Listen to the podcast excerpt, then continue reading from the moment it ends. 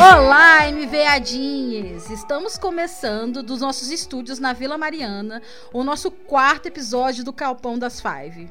Eu sou a Alt e comigo está a. Miss Mutante! Depois de tantas lágrimas, depois de tantas tardes subindo tag, depois de tantas ofensas trocadas com a Globoplay, nós finalmente estamos na semana de estreia de As Five. Eu não sei como vocês estão se sentindo, mas eu não poderia estar mais adorável. Tô passando mal. E não. Eu já ia soltar um não obstante, mas. Como não poderia ser diferente. Você não tá escrevendo o artigo acadêmico agora, amiga. Esse é a, a Laurinha Lero toda. Como não poderia ser diferente. Não é, Cal? Você não concorda? Mentira, o Cal não tá aqui com a gente hoje, a gente liberou ele para encontrar com a família. Mas como não poderia ser diferente, nós hoje vamos falar das nossas teorias, expectativas, todo esse universo que acontece na cabeça obsessiva de todo Fiverr. As nossas expectativas para a temporada que está vindo aí. Um ano, gente. A gente criou assim milhares de teorias. Quantos por cento será que vão tombar, amiga? Tantos cairão à minha direita, tantos cairão à minha esquerda, eu permanecerei viva e firme para assistir essa série. Estamos de pé. Eu, eu tô aqui para verificar cada fanfic mental que eu já elaborei ao longo desse ano. E assim, a gente sabe que mesmo quando sair a série, a gente vai continuar fanficando, porque é a nossa essência. Alerta de textão, galera!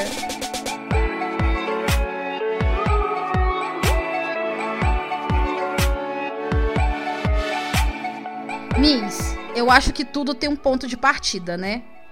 Eu acho que a gente deveria dar uma olhada em onde essas meninas estavam quando terminou a nossa novelinha. Eu acho que é o melhor caminho de todos. Voltando às origens, back to basics. Olha, antes de você, antes de resolver isso com você, eu me antecipei e fiz um pequeno sorteio aqui para gente determinar uma pequena regra. Porque eu acho que para deixar a coisa mais organizada, e pensando no tempo também, né? Porque foram duas horas de podcast da outra vez. Vocês gostaram, gente? Eu fiquei um pouco cansada. Mas olha só. Eu tava quase dormindo no fim do episódio. Foi uma experiência maravilhosa, mas eu precisei de berço depois. A mimir, né, amiga? A mimir. Vamos estabelecer algumas regras. Primeiro, nós vamos fazer uma Rápida análise. Eu Rápida? Sei... O que, que a gente considera como rápido, hein, Alt? Eu entendo que nós somos pessoas que gostamos do textão, mas nós não queremos que isso vire um, uma grande palestra de cinco horas, não é mesmo? Então, vamos nos, nos concentrar em falar das Five, fazer esse background das cinco meninas. A gente sabe que tem a Samantha, tem o MB, tem o Guto na série, o Anderson. A gente vai chegar nisso em algum momento, mas por enquanto, eu acho que pra gente dar uma olhada da onde, onde elas estavam, né, pra onde onde talvez elas podem ir. Vamos nos concentrar nas nossas cinco meninas. Bora. Vou sortear aqui, hein? A primeira é. Eu vou conhecer o Brasil. E eu quero escrever em um diário online de viagem. Da hora! Uhum. É a Lika, né? Ela sempre se antecipa. E aí? Claro que tem que começar com a Lika, porque é ela que vai escrever o textão aqui, né? Porque Estamos você é uma Liker safada. Eu, eu não vou falar nada a respeito. A parte do safada, sim. A parte do Liker, sim também, né? Eu acho que é. Mas bem, vamos começar aqui por algo que me chamou muita atenção, que é o seguinte. Lika está ou não está tendo ataques de ansiedade e de pânico? Porque todas nós sabemos que é, as questões de saúde mental dela na novela nem sempre eram muito bem nomeadas. Ela teve um episódio depressivo, e isso não foi é, nomeado enquanto tal. E eu acho que agora talvez seja a oportunidade da série abordar essas questões. Afinal, eu desconheço um jovem da geração Z que não tenha crises de ansiedade a cada cinco minutinhos. Essa coisa de nomear em relação a que é sempre complicado, né? A gente nunca ter uma nomeação exata do que tá rolando com a Lika. Seria legal, hein, resolver isso na série. Tem uma cena específica da Lika com o rosto molhado. E eu vi alguém comentando na timeline. Desculpa, eu não lembro a arroba. Mas eu concordo bastante que a pessoa fala que parece que ela tá tendo uma crise de ansiedade naquele momento. Também me parece muito com os momentos que a Lika ficava, que ela tinha o que eu chamo de crise de ansiedade em, em Viva Diferença, né? Dela ficar muito ofegante, dela ter aqueles momentos de precisar parar um pouco. Se tem uma teoria, ou pelo menos uma esperança, né, que eu nutro em relação a Lika Jazz Five, é que deem nomes aos bois e que ela realmente é, sirva, de certa maneira, como porta-voz aí para um certo sofrimento psíquico que nós jovens temos vivido. Claro que todas as outras vão estar sofrendo também. É, Malhação vive em felicidade, né? É esse o nome da série. Mas enfim. É, só que ela, particularmente, sempre teve esse, esse plot como a sua bandeira. É, porque, enfim, a gente sabe que a Lika é rica, né, gente?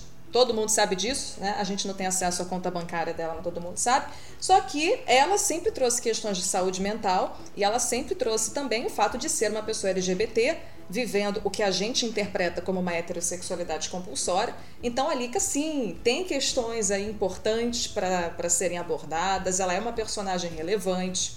Não nos esqueçamos nisso. Vamos manter a fé na nossa menina, gente. Ela tem coisas importantes para nos fazer pensar. Pensando nisso, né, da Lika ser rica que você falou, eu lembrei de uma coisa que eu tava vendo o último episódio esses dias que a Lika, ela não é só rica, ela é tipo, ela e a Clara são praticamente donas absolutas do grupo, né? Porque termina com a Marta e o Luiz sendo os principais sócios do grupo. Então, tá super dividido. Gente, olha a riqueza dessas duas. Claro que ela vai colocar a Marta pagar aluguel. O colégio é dela, porra. Gente, é isso. Ela deve ter uns milhões rendendo numa conta para ela. É só isso, né? Mas, é, enfim, eu acho que essa, esse sentimento assim que a Lika tem de estar sem rumo, de não saber o que fazer com a própria vida, de estar tipo, meu Deus, qual é o meu lugar no mundo? Embora a maior parte de nós seja pobre, fudido, não é mesmo? Eu acho que a gente vai conseguir se identificar com isso, assim como vários de nós nos identificamos com os problemas da Lika na novela, mesmo que nós não sejamos herdeiras da versão ficcional do Colégio Bandeirantes, né, caras? Tem uma coisa que eu acho interessante, porque a, a Lika, ela tem uma coisa a superar durante a diferença, né? Que é essa relação com o pai dela, com Edgar, que ele é o, o antagonista da Alika, que ela fica o tempo inteiro pensa, pensando na cabeça dela. É o Maion Deceiver dela. É o Maion Deceiver, ai, que música chata. Não vou falar nada. É. Não, porque eu também não gosto muito, não, mas. Olha só, gente. Eu não gosto muito, mas a gente entra, canta. a verdade sai. Mas tudo bem. Ah, tá todo Quem não canta? Você vai cantar também se estivesse no karaokê. Anyway, é... seguindo. Esse, esse motivador do personagem, ele acaba não tendo na série, né? É, a Lika, ela passa a Viva a Diferença inteiro com essa grande questão de ela, dela não ser uma versão melhoradinha do Edgar, dela não parecer com o pai dela, isso é superado na narrativa dela, né? No fim da série. Eu, isso é uma coisa que não segue com ela pra Five. Aparentemente. Será? É, isso que eu tô falando. Aparentemente, a gente sei. não tem como saber, Porque né? Eu espero que sim. conseguir sustentar projeto nenhum, cara, ela é muito autojugadora, ela se destrói pra caralho, e assim, eu acho que isso daí tem muito a ver com uma identificação que ela tem com o pai dela. Se considera uma filha da puta, ela se ataca. Era justamente isso que eu ia dizer, que eu falo assim, eu acho que existem consequências disso que é mais relacionado a essa relação paternal do que essa lica preguiçosa que eu acho que as pessoas imaginam, sabe? Essa lica sem rumo que acredito que talvez sejam ecos dessa relação, mas ao que nós sabemos, né, ao que, apare ao que aparentemente pode ter sido superado esse momento, ela meio que corta laços com ele no último episódio. Graças a Deus. Peso por favor. Morto. Mas já que é para falar sobre ponto de, de partida, todo mundo ficou chocado com o que aconteceu com a Lika em As Five, já que ela terminou a novela aparentemente bem, ela estava estudando, ela estava com planos de depois de viajar. Todo mundo imaginava que depois da viagem ela iria, enfim, se embrenhar nas artes e tal, ia ter um reconhecimento a partir disso. E a Lika sempre foi uma boa aluna, mesmo com todos os problemas escolares, sempre foi uma boa aluna, sempre foi muito decidida. E a gente vê ela agora paralisadona na vida e muito perdida. Isso foi um choque para todas nós.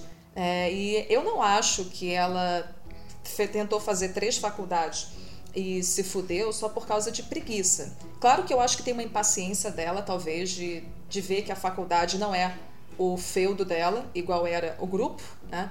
Então, uma certa impaciência de ver que ela não vai gostar da faculdade tão rápido assim, que não vai ser tudo muito bom, que ela não vai ter as coisas tão rápido quanto ela quer. Mas eu acho que além disso, eu acho que esses problemas de saúde mental, que são inclusive esses ecos aí que a Alt estava falando, dessa relação paterna toda bizarra, são o grande fator que fez ela desandar aí e não ter muito rumo.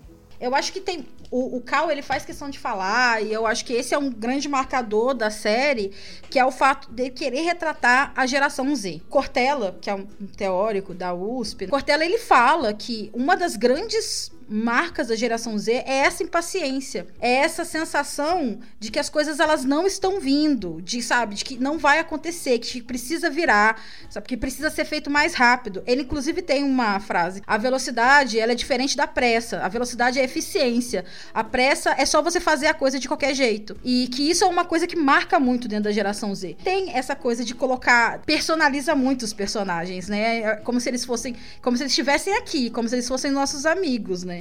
Mas eles também têm uma construção. Eu, inclusive, tô aqui abraçando a Lika agora, enquanto eu faço o episódio. E eu tô aqui com a Benê. Ela, não estamos abraçados, infelizmente, mas o, o roteiro, ele vai ter que reproduzir características, né, que são detectadas dentro da geração Z. Gente, é extremamente pertinente, né, que esse tipo de, de conflito aconteça e vai, vai acontecer com, com todas. Eu acho que em algumas personagens isso vai ser um pouco menor, por outras questões. Mas eu acho que é ali que ela vai ser um, um grande condutor desse debate da geração C, sabe? Dessa nova geração, do que aflige essa nova geração. Tem uma coisa muito interessante num, numa fala do Cortella. Talvez as profissões que a geração Z vai exercer, elas nem existam ainda. Que ainda tá nesse processo de descobrimento de como que vai ser esse, esse, é, essa entrada pro mercado de trabalho da geração Z e eu acho interessante a gente pensar a Lika como um produto da geração Z, um produto da sua época, né? E ela é uma menina que ela pode ter mais tempo para questionar as coisas, porque ela, ao contrário de outras personagens, tem dinheiro, gente. Isso é um fator que ele vai influenciar, sabe? Ela pode ter um tempo para pensar na faculdade que ela quer fazer, se aquilo é bom ou não, de testar, de experimentar, que é o contrário da Keila que não tem isso, sabe? Precisa trabalhar, tem que ficar dando duro porque ela tem um filho para sustentar, sabe? E a Ellen que tem as questões dela. Ali que ela acaba tendo essa liberdade que outras pessoas, que outros personagens não têm. Eu entendo. Eu acho que a Lika vai falar muito sobre isso, porque a gente, inclusive, tem aquele frame dela escrevendo Geração Z num quadro branco, né? Que é o grande textão. É, é uma referência à aula que ela invade para poder explicar as liberdades das mulheres na sociedade, os machistas de merda. Adoro a Lika fazendo textão, menos quando é pra ficar enaltecendo o hétero lá. Hétero sofre. Tadinho. Coitado dele. Eu sinto que às vezes quando a gente não tá colocando, né? Quando a gente começa a falar, ah, porque é uma toa, porque não tem projeto, porque isso a gente reduz muito o personagem. Coloca o personagem como se ele não tivesse para agregar nada na narrativa, porque ele simplesmente é assim. Só que isso são conflitos reais. E você faz viadinho e faz viadinho. Seja sincero, olhe pro seu próprio coração. Se você nunca olhou para sua vida, se viu sem saber o que está fazendo, sem saber qual trabalho você vai arrumar e se sentindo um grande nada, o que, que você está fazendo na geração Z, meu filho? Que é a própria característica definidora da geração Z. Vai ser o nosso ponto de identificação com a Lica. Embora, claro, a maior parte de nós tenha que começar a trabalhar cedo, porque os boletos não se pagam sozinhos. Mas, né? Ai, meu sonho, né? Saiu o boleto meus fundos vão cobrir. Eu adoraria comprar as coisas sem ver preço, sabe? Tipo, só pegar e comprar. A única vez que eu fiz isso na minha vida, eu paguei 110 reais um corte de cabelo. Que? Você fez isso? É, um dia eu falei assim, eu tô rica, não vou perguntar o preço. Eu cortei o cabelo, fui pagar 110 reais. Ela cortou na mesma, no mesmo cofer que, que fez a franjinha da Lica na segunda fase, lá na, na France. Vive le France! Eu pensei que você fosse falar que eu cortei o cabelo no mesmo cabeleireiro de As Five, mas eu falei, não tá ruim. Claro que não, maravilhosa. Ah, a gente tem que falar sobre questões de sexualidade também, porque não é isso aí que a, que a Lika traz também. A Lika é LGBT, gente. Vamos esquecer isso não, tá? Isso é uma questão importante, né? As pessoas elas se perdem no meio dos memes e esquecem que na 5, né, a viva diferença é porque cada uma tem uma particularidade. É óbvio que eu não reduzo as questões da Lika para além da sexualidade dela, porque eu acho que tem pessoas que estão passando por esse tipo de, de, de, de, situação, né? Tem gente que, que não consegue lidar com o divórcio dos pais, gente. Isso é real. Tem gente que faz terapias. Nós temos essa questão da sexualidade em relação à Lika. Eu acho muito sério quando as pessoas reduzem isso a simplesmente o fato de falar que a Lika é a Lika. A Lika poderia ser, né? Ela poderia ser diferente, ela poderia não ser rica e continuar sendo lésbica ou bissexual, uma pessoa negra, mas ela não é, ela é a Lika e essa é a representação que nós temos em relação à série. Não vamos omitir isso, achando que tudo é piada, só uma rica louca. Sim, cara. É, enfim, a gente não tá aqui, obviamente, negando que a experiência dela seja talvez muito mais confortável do que a de vários outros LGBTs, mas assim, gente, ela poderia ter sido expulsa de casa também pelo pai dela. Se ela não tivesse a mãe dela, ela poderia ter sido expulsa de casa, ela poderia ter sido deserdada, que é a história de muito LGBT rico também. Ser LGBT adquire toda uma gravidade quando você não tem suporte social, quando você é pobre, quando você é negro, por aí vai. Mas assim, não é um, um passeiozinho no parque, né? Não é uma, uma coisinha tranquila. E a gente espera, assim, eu não acho que vão representar violência contra LGBTs na série, não. Eu acho que essa não vai ser uma questão, o que é bom também, porque, né, a gente já cansou um pouco da, das nossas vidas serem reduzidas só a gente apanhando nas histórias, embora a gente apanhe mesmo, mas enfim. Mas eu acho, cara, que seria muito foda, realmente muito foda, que a, ela fosse nomeada enquanto, sei lá, na minha, na minha concepção e na de muitas nós, ela é lésbica. Eu acho isso importante, porque esse negócio assim dela ter 24 anos e não saber nem dizer a orientação sexual dela depois de anos de comunidade LGBT é muito irreal. É muito irreal e além disso, é, essa visibilidade passa por nomear. É tipo, é claro que nomear põe as pessoas de certa maneira em caixinhas, mas gente, é exatamente é isso. isso. A gente não faz política pública para quem não tem nome, gente. É muito difícil. A gente consegue criar uma política pública para uma pessoa lésbica, né? A gente pode reivindicar direitos. Agora, como que eu vou chegar assim? Essa é a Lica. Não existe classificação para Lica. Eu vou criar uma política só para Lica? Não tem como. Então é importante que. Se fosse uma política só para Lica, ia ser de expropriação, mas daí vão alimentar o discurso anti-Lica. Eu adoraria! É, mas infelizmente é impossível fazer uma política só para Lica. Então, nós precisamos, né, que as pessoas elas sejam nomeadas, sabe? Que a gente tenha figuras de representação. Agora, se falarem ali que é lésbica, pô, ali que é lésbica. Se falarem que ali que é bi, se falarem que ali que é pan, sabe? E aí pode ser a nomenclatura que for, mas ela precisa existir. Não dá para ser só o, o, o, o furacão da diversidade rodando o tempo inteiro. E bem, o nosso timer aqui acabou, mas vamos fazer Vamos terminar essas considerações sobre sexualidade. A ah, gente claro. sempre tem cinco minutinhos a mais, né, para fazer a palestrinha. E, e Lica, caçadora de sutiãs perdidos, hein? Como é que vai estar tá isso daí? Ela vai estar tá pegando todas as mulheres de São Paulo, é isso mesmo? Ai, por que não pegaria, né, gente? Solteira na pista, pega quem quiser. Desde que seja consensual, que a pessoa queira também, partiu vai rolar ousadia com a novinha do banheiro do evento, hein? Assim, de tudo que eu vi, tudo parecia consensual, tudo parecia bacana, então só vai, gente. Porque se for ter, né, olha, eu vou citar. Porque se eu vou ter que ver agrobunda e emobunda, por que que eu não posso ver pegação das meninas também? A gente quer tudo. Mas é isso, gente. Partindo do consensual, tudo é permitido, sabe? Desde que você tá todo mundo afim, tá todo mundo avisado que tá rolando uma parada, uma parada legal, vai todo mundo fazer. Vem aí o velcro. molha, molha, molha, molhar. da. Eu, particularmente, não acho o plot do sutiã as melhores, sabe? Essa coisa tudo ah, maravilhosa. Mas assim, Dane-se! Mas. Eu e a Alt, a gente entrou num debate se a Lika realmente teria uma coleção de sutiãs ou se seria algo ocasional. E, cara, realmente ela tem uma porra de uma coleção de sutiã. E eu. Eu acho que eu gosto disso.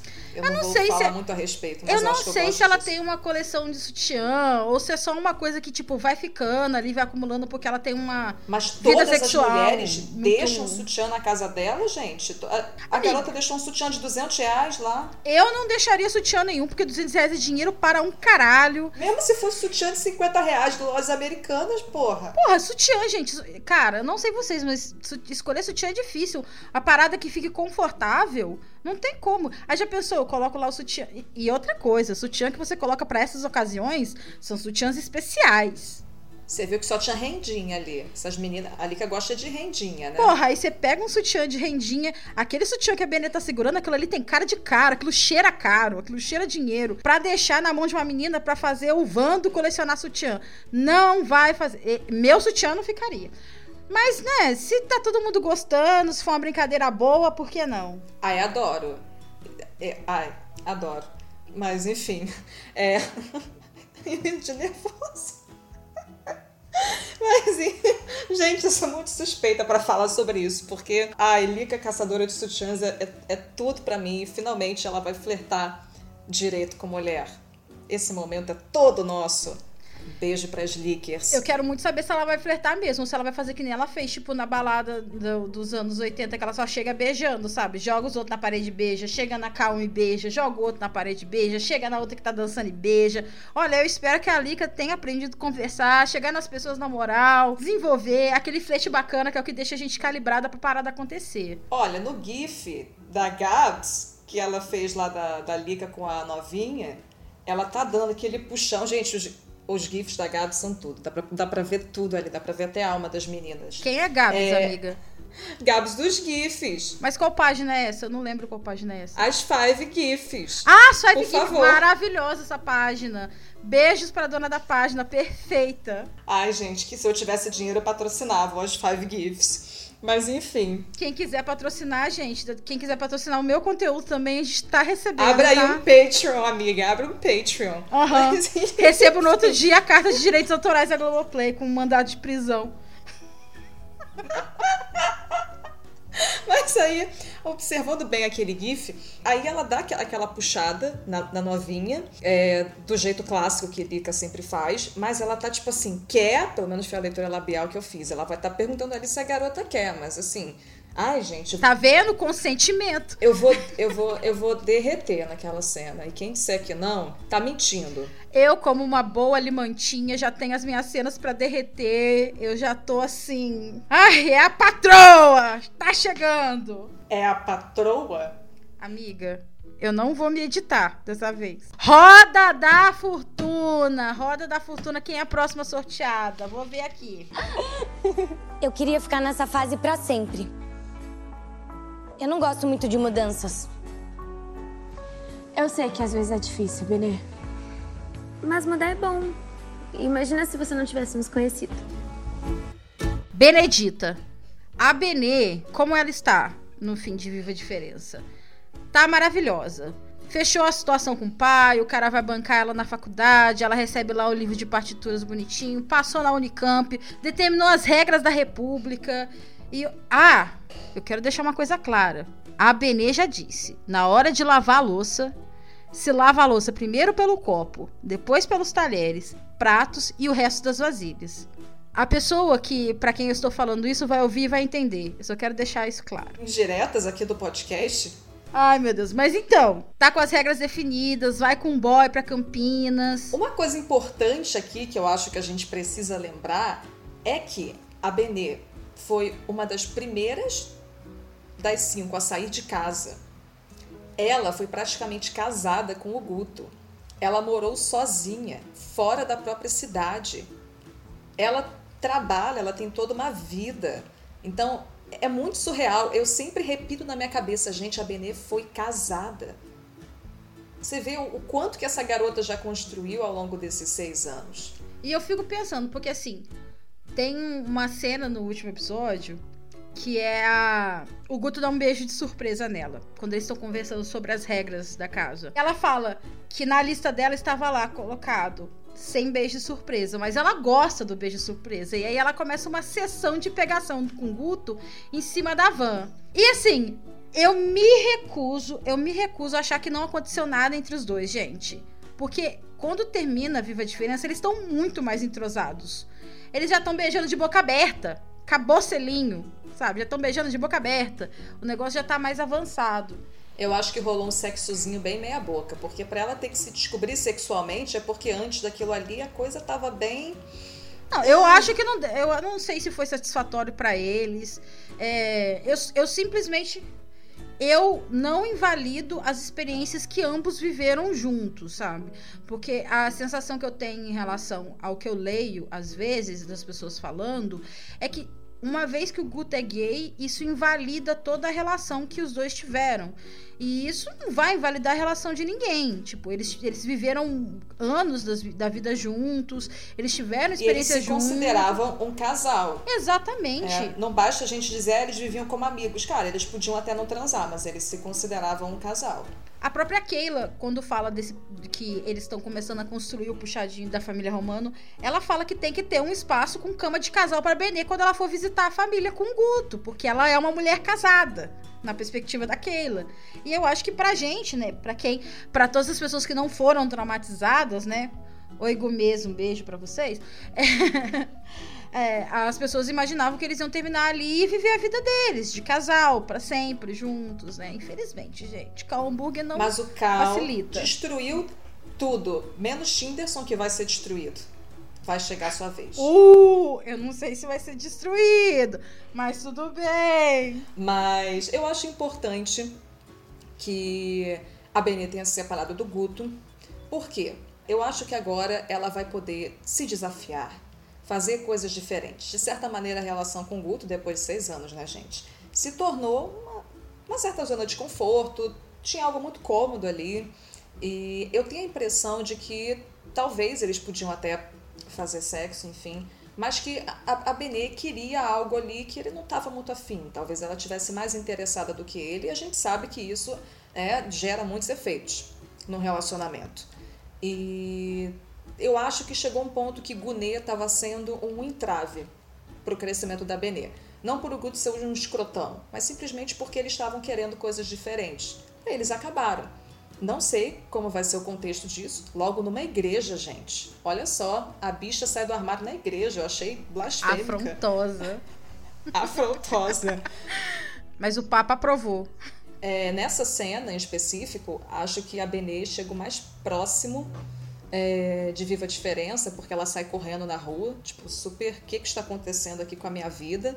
É, eu acho que essas crises dela foram bem controladas ao longo desses últimos anos, mas naquele momento, gente, assim, até eu saía correndo na rua, né? Se o meu boy termina comigo no meio de uma igreja. Eu posso só fazer um. que você falou dessa questão de mudança? Tem duas frases da Benê que eu acho que elas são muito importantes em relação a isso e, e também para falar desse impacto que é o fato de acabar a relação dela com o Guto.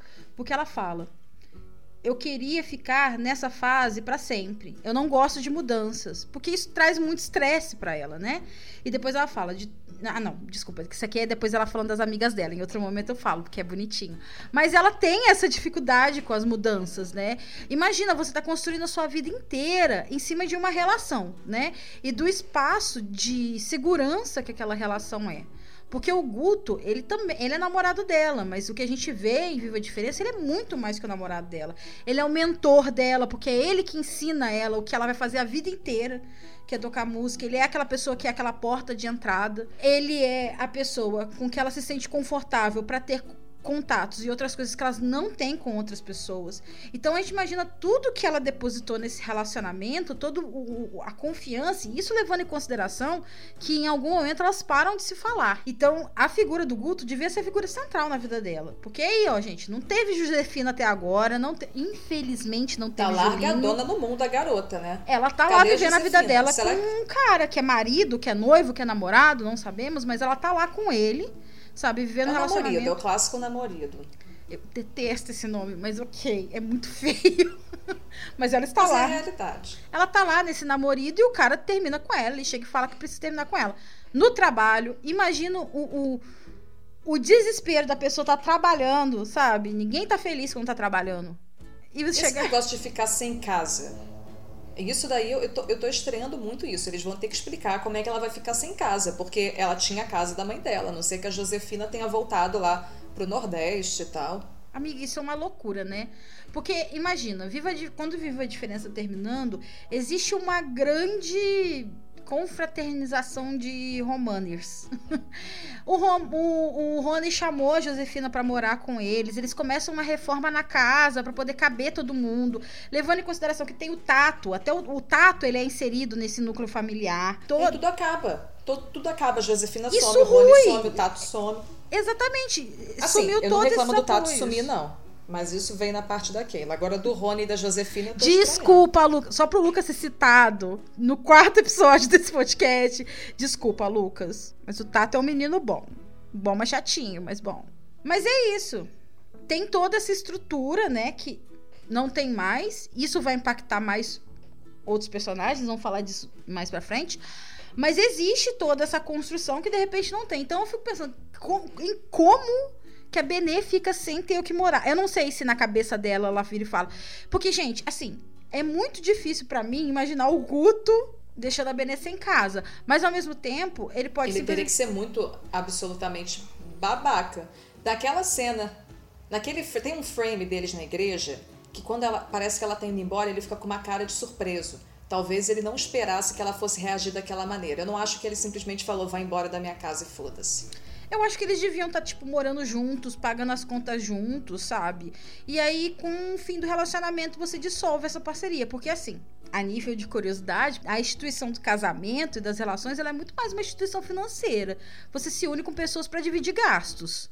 E aí você tá junto para pagar aluguel, pagar as contas da casa. É, é uma forma das pessoas se organizar economica, economicamente na sociedade de uma forma mais benéfica para todas as partes. Então eu fico imaginando, eles tão, talvez eles estejam em um relacionamento que os dois têm alguns, né? Cada um tem a sua responsabilidade ali, e com o findar desse relacionamento, você termina esse contrato também, sabe? E aí a Benê, ela precisa procurar as formas dela de se manter, trabalhar e procurar, né, as formas dela de viver o mundo, porque ela não vai ter mais essa referência. Eu fiquei até me perguntando se talvez ela não gostaria de voltar para casa da mãe, porque ela já criou a própria organização e rotina dela e ela não gostaria de retornar à da mãe. Só que ela vai morar com a Lica, né, gente? Então, assim, quer mais falta de organização e rotina do que morar com a Heloísa Gutierrez? Inclusive, isso vai ser um ponto alto da narrativa. Esse é um ponto alto da narrativa, cara. A interação delas vai ser muito, muito, muito foda. Ai, eu tô muito. Eu acho, eu acho que essa é uma das coisas que eu mais tô ansiosa na série. Ver a Tina tampando garrafa, querendo matar a Thelma. É, Limanta e Lica e Benê, isso tá. E, e, e assim, porque a, eu não tô preparada pra Keila se fuder. Eu quero ver a Benê na Siririca. Ela vai bater altas siriricas na série. E isso é importante para ela, gente. Isso é muito importante, porque, Sim. como a gente já falou no último episódio, pessoas autistas é, são tratadas como crianças pelo resto da vida. E assim, não é porque você é autista que você não tem desejos e impulsos sexuais. Eu acho que a Benê chegou no ponto da vida dela que ela tá pronta para testar coisas. Eu acho que o Nem gosta de apanhar de mulher bonita, hein? Ai, quem não gostaria, hein? Olha, apanhar da Benê deve doer, porque a menina é musculosa, hein? Cara, imagina. Imagina não, eu fico imaginando a Benê. Eu fico imaginando que a Benê ela é tão literal, né? Tipo, ela chega assim, tipo, ai, me dá um tapa, Benê. Eu acho que ela vai imaginar dar um socão na cara dos outros. Vai arrancar metade da cara do é, boy. ela fica, você quer realmente que eu te bata? Ele fala assim, é, me dá um tapa, Benê. Ela vai lá e mete um socão na cara da pessoa. Mas eu acho que a Globo corroborou muito pra essa infantilização de pessoas com Tai, o Thea. Eu não lembro, eu escrevi errado no, no, no Twitter esses dias. Mas porque Thea. ela teve, ela teve uma personagem é, com autismo em uma novela das oito, que foi a Bruna Lismayer que fez, e que tinha toda essa coisa dela se apaixonar pelo cara, só que ela era uma personagem com autismo em um grau muito elevado. E ela tinha uma, ela tinha realmente tinha uma dificuldade de se relacionar com as pessoas. Ela não falava com mais ninguém além dele. E foi um desconforto muito grande na época as pessoas entenderem aquele relacionamento. Se eu não me engano, eu acho que teve, inclusive, algumas pessoas, né, que trabalham com autistas falando que existem graus de autismo e, e especificando, de fato, algumas questões importantes em relação a isso. Só que a Benê, ela a Benê, ela tem Asperger, né? O grau dela de autismo, ele é bem menor. Então, assim, eu acho que ela se relaciona com o mundo de uma forma diferente, sabe? Eu acho que as pessoas acabam fazendo essas relações, assim, e aí vai se perdendo todas as coisas no caminho. Como se fosse tudo no mesmo, mesmo balaio, tudo do mesmo jeito, não tivesse é, especificidades. Nossa, especificidades. Existe toda uma controvérsia também sobre o diagnóstico de Asperger, mas enfim, O que dá pra gente dizer com toda certeza é que a Benê tem uma fala articulada, tem um discurso organizado, ela conversa com as pessoas e isso já faz com que ela consiga manter laços sociais de uma maneira é, um pouco mais estável do que outras pessoas autistas que têm outros recursos. Né? Então, mas mesmo assim, ela sente profundamente que ela não faz parte do universo das relações sociais. E isso fica muito claro naquela cena da balada da Tina, né? Que ela tá andando de costas ali, a gente vê ela de costas, né? Observando todo mundo ficando e dançando e ela não se sente encaixando naquilo ali. Embora a Benê tenha é, aprendido a conviver com as pessoas de uma maneira menos difícil e embora muitos daqueles maneirismos que ela tinha tenham aparentemente acabado, embora agora ela pareça, por exemplo, estar tá mais por dentro aí do mundo das metáforas e consiga estabelecer conversas de uma maneira menos artificial, né? É, um pouco mais fluida, talvez, ela continua se sentindo muito diferente de geral. Eu acho que esse aspecto da, da sexualidade é um ponto da vida dela que ela não viveu, ou vive, não viveu da maneira como ela gostaria. E que agora vai rolar, a gente vai rolar muito. Eu tô muito animada para isso, gente. que é um interesse claro da personagem. Ela fala de sexo, ela tem interesse de sexo, ela pergunta pra mãe dela sobre sexo. Ela fala sobre sexo em algum momento até com Julinho. Inclusive, falando de Ai, Julinho. Começou. Ai, começou essa porra. Olha, eu não sou obrigada, sabe? Você, na hora de falar de Ellen, você faz testão, você faz testão de Lica, eu vou falar. Eu sou Julinho, eu tenho esse direito. Primeiro, por que que tem Thelma e não tem Julinho? Olha, Cal, é porque eu gostaria que o Cal tivesse aqui hoje, porque eu queria perguntar isso pra ele, eu esqueci de perguntar isso outra vez. Por que, que não tem Julinho? Porque o Julinho, ele provavelmente tá na faculdade. Por que, que não vai pra uma USP, não vai pra uma Unicamp? Não precisa aparecer? Por que, que tiraram meu menino da série? Sempre tem a segunda temporada, né, minha filha? Ai, olha, por favor, por favor, não dá.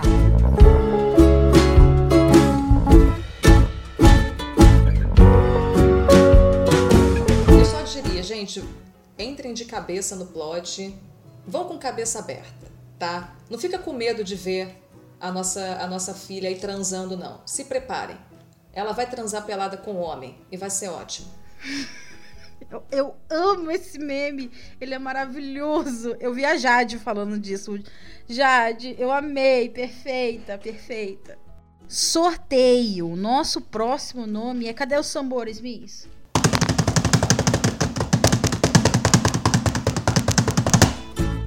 Pra poder acompanhar a sua viagem enquanto eu tô no cursinho e costurando meia pra pagar. Tanta encomenda que você tá tendo, já já você vai contratar funcionários, né, Keila? Keila Romano. Gente, agora a gente tem a grande sofredora da série de As, em As Five, porque assim, todo o problema do pobre trabalhador é o que a Keila vive. Cara, eu fico com uma frase, você falou uma coisa em relação a Keila no primeiro episódio, que isso é uma coisa que fica reverberando na minha cabeça. Porque eu nunca tinha pensado nisso. Eu penso muito que eu acho o Tato chato, que eu detesto o Deco, mas isso era uma coisa que eu não tinha me atentado até a hora que você falou. Porque você falou que é uma realidade, e isso é fato, né? Das mães solo no Brasil, é de que não tem nenhum pai. os caras estão cagando. E no caso da Keila, ela tem dois caras querendo ser pai do filho dela, né? Então a Keila tem, tem, é, tem é, um, um, suporte, uma rede de apoio que poucas mães é, adolescentes têm. Tem uma frase muito boa que eu vi em algumas aulas aí. Precisa-se de uma vila inteira para se criar uma, uma criança. No sentido de que o processo de você criar alguém, ele tem vários estímulos, são várias pessoas que participam disso. E quando eu olho para a experiência de maternidade da Keila em Viva Diferença, eu consigo entender o significado dessa frase, porque ela de fato teve uma rede de apoio muito grande. Para além do pai, que era extremamente compreensivo tá apaixonado pelo Tunico, né? Você tem cinco amigas que estão ali para ajudar. Você tem dois caras que querem ser pai. Você tem a diretora do fucking colégio que está disponível para ajudar na, na criação desse menino. Para mim, esse é o sentido completo dessa frase. Mas quando ela chega na vida adulta, ela tá totalmente sozinha. E aí você vem. Tá abandonada, viado. Tá abandonada. E aí você coloca a questão da mãe solo, segura na mão de Deus e vai, querida. Porque assim, eu, eu, eu vi pouca cena dessa menina sorrindo. Essa menina, ela tá chorando, ela tá jogada nos cantos, ela tá com o menino, ela tá cagando de porta aberta, porque o menino não pode ficar um, um minuto sozinho, precisa cagar de porta aberta. Isso é o fim da intimidade da pessoa, quando você não tem direito a fazer as suas necessidades mais básicas de porta fechada, porque tem um ser humano que depende de você.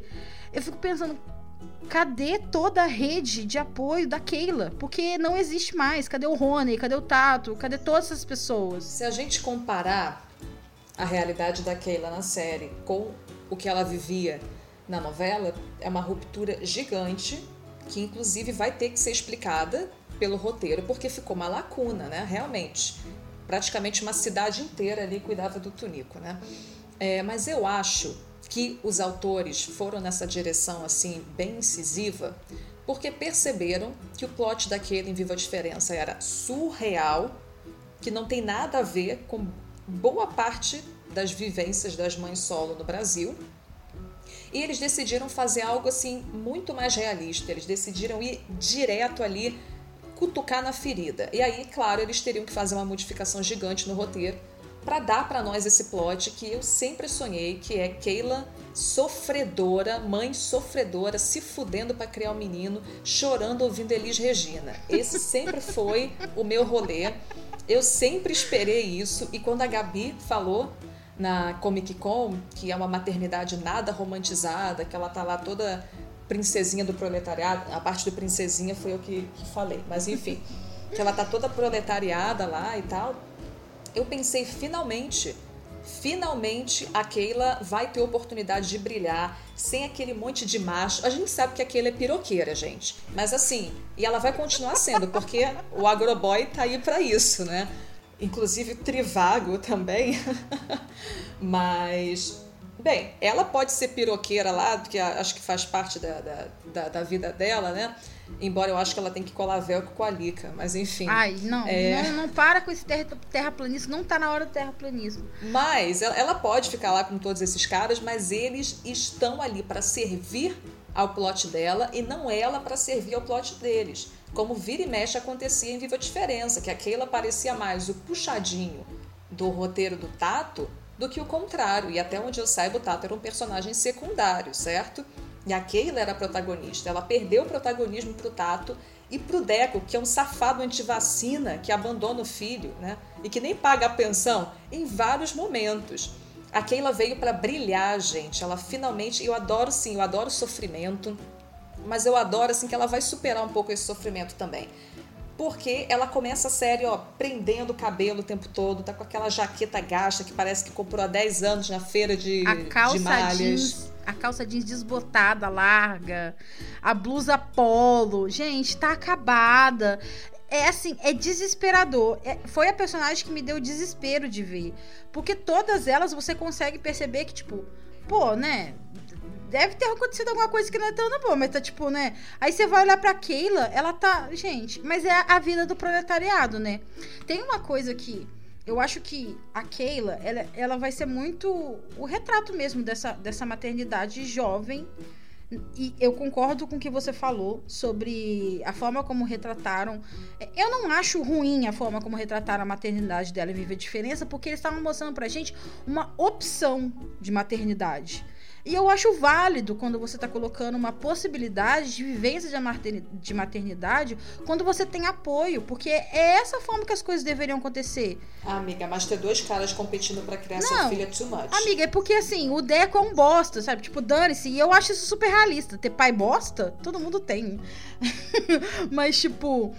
É, desculpa para os pais de vocês se, se, vocês têm pais legais, mas assim tem a, a, realidade ela é complicada. mas quando você chega nesse lugar em que você começa a tirar a sustentação das pessoas, sabe? Que é isso. É, não era só as Five. E eu acho isso legal da gente, da gente colocar assim, porque às vezes parece que a distância das meninas fizeram com que isso acontecesse. Mas a, a sensação que eu tenho quando eu vejo é porque ela tá desamparada em um todo. Tipo assim, do pai, que era uma pessoa super presente, sabe? Dessas outras figuras que eram, que eram próximas dela, que eram auxílio para ela em relação a isso. E ela tá ali vivendo a vida de uma mulher adulta que precisa prover o sustento de outra pessoa, né? O Tunico tá enorme, gente. Enorme. Imagina a quantidade de comida que esse menino deve enfiar no não, estômago. E, e todas as outras coisas, sabe? Tipo roupa, porque criança não para de crescer. Criança não trouxe. Aí tem que ficar arrumando roupa para caber. Aí a pessoa tem que usar um desgasto horroroso. Aí depois daquele. vai querer comprar mochilinha da moda pra escola. Mas eu acho que isso ela fazia. E aí tem uma coisa, a gente voltando, retomando essa questão da geração Z, que a gente falou da Lica, e que eu acho interessante. Desemprego o desemprego. Pobreza. A gente hoje, e assim, eu acho super pertinente algumas coisas, às vezes parece que o caos é evidente, mas a gente chegou num ponto de 40% de jovens desempregados no país hoje em dia. E quando a gente começa a pensar na questão da, da maternidade na juventude, tem. Aí vai eu de novo, né? Citar pessoas. Mas, tipo, tem uma autora que ela fala que existem planos, né? Tipo, de antes da gravidez e posterior à gravidez. E essas, as mães, quando elas estão nesse pré-gravidez e, e, e, pós, né, quando elas são mães, elas sempre colocam no, a questão do emprego e de continuar estudando. Só que o continuar estudando, ele não é simples assim. Porque você tem um, um, monte de coisa que você precisa relacionar antes disso. E aí, quando a gente pensa aquele Viva a Diferença, que tinha creche, que tinha gente para tomar conta, que tinha a própria diretora que podia dar um auxílio pro bebê, ela tá sozinha. Ela, ao contrário das amigas dela, que talvez puderam se capacitar, porque elas não tinham outra pessoa, outra vida humana dependendo delas, ela não pode fazer isso, ela não pode estudar. A própria Gabi fala naquele vídeo sobre a vida adulta, né? Ela acaba pulando nesses subempregos justamente porque é uma situação retroalimentar. Você tem o desejo de querer estudar e se capacitar para poder entrar no mercado de trabalho e ter uma situação financeira melhor, só que ao mesmo tempo você tem uma criança que precisa de atenção e uma responsabilidade maior de uma vida humana para você tomar conta e você não pode se capacitar e estudar e seguir os planos de vida. Isso é muito frustrante, amiga, quando eu vejo isso, porque ela termina a Viva a Diferença. Eu lembro, a Tina vira para ela e fala assim: "Hum, daqui a pouco você vai ter que contratar funcionário, porque isso tá, seu tá dando muito certo". Ela termina com a lojinha de roupa de brechó dela, fazendo as coisinhas, as coisas estão indo. Tipo, o que deu errado, pelo amor de Deus, que essa menina não conseguiu lojinha, ela não conseguiu cantar, ela não conseguiu dançar. E aí, voltando à questão do, do, do, da geração Z que eu tava falando, tem isso. Da geração Z não, não, se apegar muito a essas categorias de trabalho, sabe? Eles podem mudar de profissão e eu acho que aquela ela é um retrato disso, porque aquela é uma menina multitalentosa, né? Ela costura, ela canta, ela dança, ela tem várias coisas que ela poderia fazer, mas aí tem essa marcação econômica, financeira, de trabalho, né? O fato dela ter sido mãe na adolescência, que faz com que ela não consiga desempenhar essas coisas. Eu imagino que, Você né? me permite fazer um paralelo? Claro, faça. A gente estava falando que a Lika tá sem rumo no trabalho. A Keila também tá perdida no trabalho porque ela tá trabalhando no telemarketing, ela não queria estar lá, evidentemente. Quem quer trabalhar com telemarketing, né, gente? Por favor, né? Não é o sonho de ninguém. Ela quer uma outra coisa que ela ainda não sabe muito bem o que é. Eu acho que ela só vai ter a ideia de tentar, enfim, levar a carreira de cantora nos musicais quando ela for no karaokê lá. Acho que aquele episódio da Tóquio, e devem comentar que ela canta bem, talvez ela fique pensando nisso. É uma teoria que eu fiz. Então, nesse sentido, a Lika e a Keila estão numa certa problemática parecida. Mas a maneira como cada uma vai vivenciar isso é completamente diferente. Porque a Lika, como a Aldi já falou, tem tempo para se descobrir. Ela não tem a urgência de ter que pagar contas. E a Keila, se ela não pagar o aluguel do apartamento dela, se ela não pagar o quilo de arroz para o filho dela, vem aí a fome, a miséria e a doença. Defenda o SUS, gente. Então, essa é a grande diferença. Eu acho que nesse sentido, muitas de nós vamos nos identificar com a Keila, mesmo não sendo mãe solo, porque é isso: desemprego, vontade de talvez trabalhar numa profissão que não é reconhecida, que não é valorizada. Gente, os artistas só se fodem no Brasil, né? Por favor. E ainda mais nessa época que vivemos, né? Óbvio que eles não estão passando pela pandemia na série já passaram, né? A série é tipo 2024, sei lá. Cara, isso é uma coisa. Esse recorte temporal é uma coisa que me incomoda tanto. É, assim. Nunca falei sobre esse, esse, esse, descontentamento. Como eles vão explicar isso? Porque a temporalidade em Viva a Diferença já é uma loucura. A Lika fala, nossa, nós, o Tunico tá quase com dois anos quando tá terminando Viva a Diferença. Eu fico tipo, como assim ele tá com quase dois anos? E os aniversários de vocês? O que vocês fizeram esse tempo todo?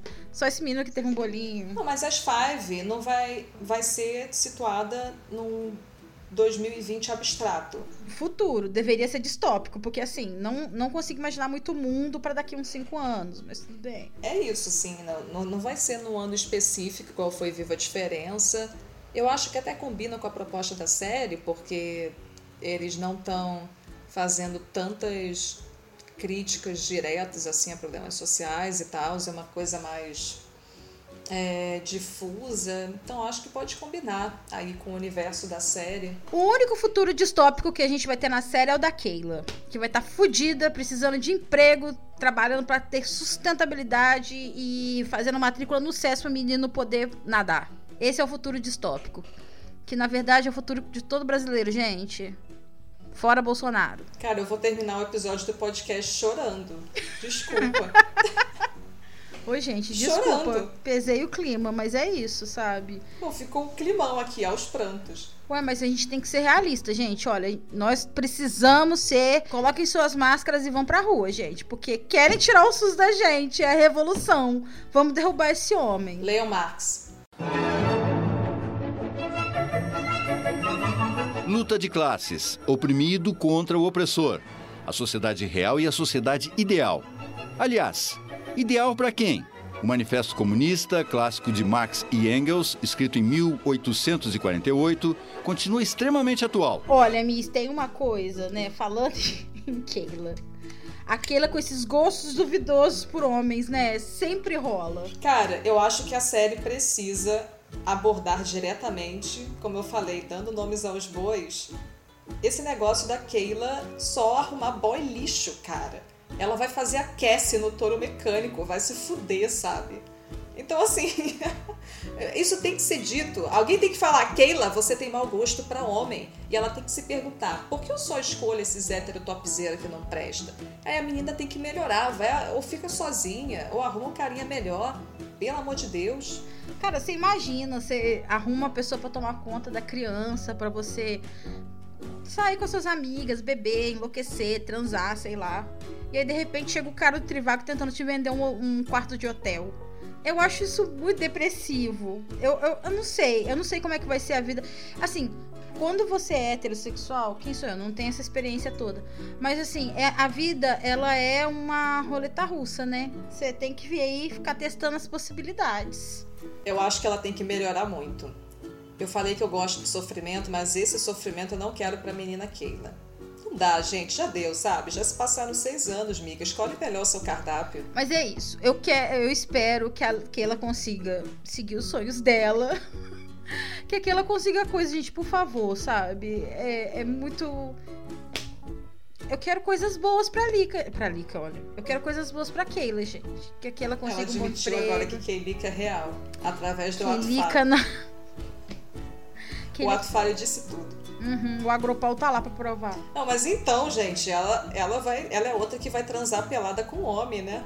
É. Menina, se deslizar um pouquinho aquele travesseiro ali, vocês gostaram do meme do Agropau, eu né, não Quero, eu não quero, eu não quero, eu não sou obrigada. Eu não sou obrigada. Fizeram, cara, fizeram poesia neoconcretista com o Agropau. Haroldo de Campos chora.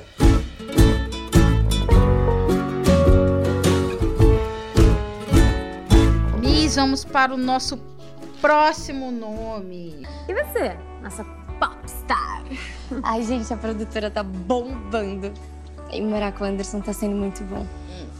Mas essa carreira de popstar é meio chata. Oi? Eu não sou, Tina. Brincadeira. Cristina Yamada. Também conhecida como Tina Dropando Bala. Quando a gente fala Cristina Yamada, parece que a gente nem tá falando da mesma pessoa, né? Não é a mesma pessoa. É a versão Mitsuko, Mitsukada da Tina. Tadinha da Mitsuko. Deus a tenha. Fique em paz, véia. Mas e aí? A Tina, eu acho que a Tina ela é a pessoa que ela termina mais direcionada no caminho que ela quer seguir e viva a diferença. Não, assim, todas elas terminam, né? Ela tem o um apartamento dela, ela tá com o cara que ela gosta, depois de toda aquela merda que rolou. Porque assim, eu acho que quando a gente vai olhar pra história da Tina em Viva a Diferença, ela é a mais bizarra e novelesca, né? Porque até trama de incriminar o cara a Mitsuko faz. É bizarro, né? De todos esses, esses processos. Mas aí ela termina no apartamento dela. Perfeito aquele, aquele apartamento. Meu sonho tem um apartamento todo branquinho, aquelas paredes branquinhas, que sonho. Ai. ela tá aqui da minha cara. Ai, ai e com a benção de Mitsuko, porque ela deixa lá os omamores em cima da mesa, um vermelhinho, um azul. Eu imagino que seja um para cada para poder falar que ela tá abençoando aquela relação. Não faz mais que obrigação dela, né? E no final das contas não abençoou porra nenhuma, porque a gente vai ver que depois da morte dela, a Tina continua super ressentida em relação à mãe, sentindo que ela nunca foi aceita da maneira como ela é. Enfim, a, a, a Mitsuko tinha câncer. Quem tem familiares com câncer sabe que é uma doença filha da puta que vai acabando com a pessoa ao longo dos anos, exaurindo a família. E a, a Tita foi vendo a mãe dela pro, provavelmente cada vez mais fraca, cada vez mais debilitada e ainda assim não cedendo, né? não disposta a conciliar com ela. Elas não resolveram as suas questões, nem do caixão. O Tunico vai chegar lá, vai jogar bola em cima do caixão e a Mitsuki se foi ainda não abraçando de fato a filha dela. Então, cara, a Tina tá com muita raiva guardada aí. Eu acho que além disso, além da raiva, essa é uma teoria minha, na verdade. Vamos ver se a Alt concorda. Eu acho que a Tina também tem uma uma certa admiração pela mãe dela, porque em alguns sentidos a Mitsuko é uma figura muito admirável. Uma mulher foda, academicamente falando, profissionalmente falando também, é uma excelente médica, tem toda uma, toda uma posição social também. E eu não acho que é à toa que a Tina, de todas as cinco, é a mais bem é, posicionada no trabalho. Eu acho que ela pegou isso da mãe, ela foi atrás disso. Ela, com 24 anos, é famosa Assim, gente, um pouco Ela surreal, dá autógrafos. Né? Porque a maior parte dos DJ é tudo fugido. Mas, na, na realidade aí de, de Viva a Diferença, ela conseguiu aos 24 anos ser uma digital influencer e ser uma DJ reconhecida. E, de certa maneira tem essa semelhança com a mãe. E se a gente vê naquele frame ela lá com a com a Thelminha, a Thelma girando os olhos, olhinhos brancos, e a Tina fazendo aquela pose de Dona Mitsuko, cara, tem uma identificação aí também.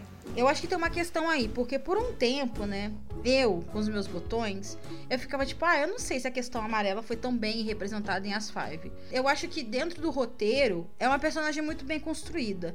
Porque eu fico imaginando se eles quisessem ficar construindo constantemente um estereótipo de que ela é diferente, ela é asiática, e ainda a gente comparando em uma vivência asiática dentro do país, assim é, por mais que sejam ras, né, essa questão racial ela seja muito díspare, né, da questão da negritude, eu acho que ainda tem questões que elas são mais abrangentes na questão amarela, por certas leituras que a gente acaba colocando em cima das pessoas amarelas, né? Então, eu acho que tipo ficava, eu acho que a forma como a Tina desconstruía alguns argumentos era a forma dela trazer pequenos preconceitos, pequenas violências que as pessoas amarelas sofrem de um jeito mais leve. Eu acho que era construído de um jeito que você não colocasse a personagem dentro só disso, porque poderia ficar muito caricato, sabe? Poderia ser uma personagem, tipo, de você ficar falando desse, de uma forma muito exagerada em relação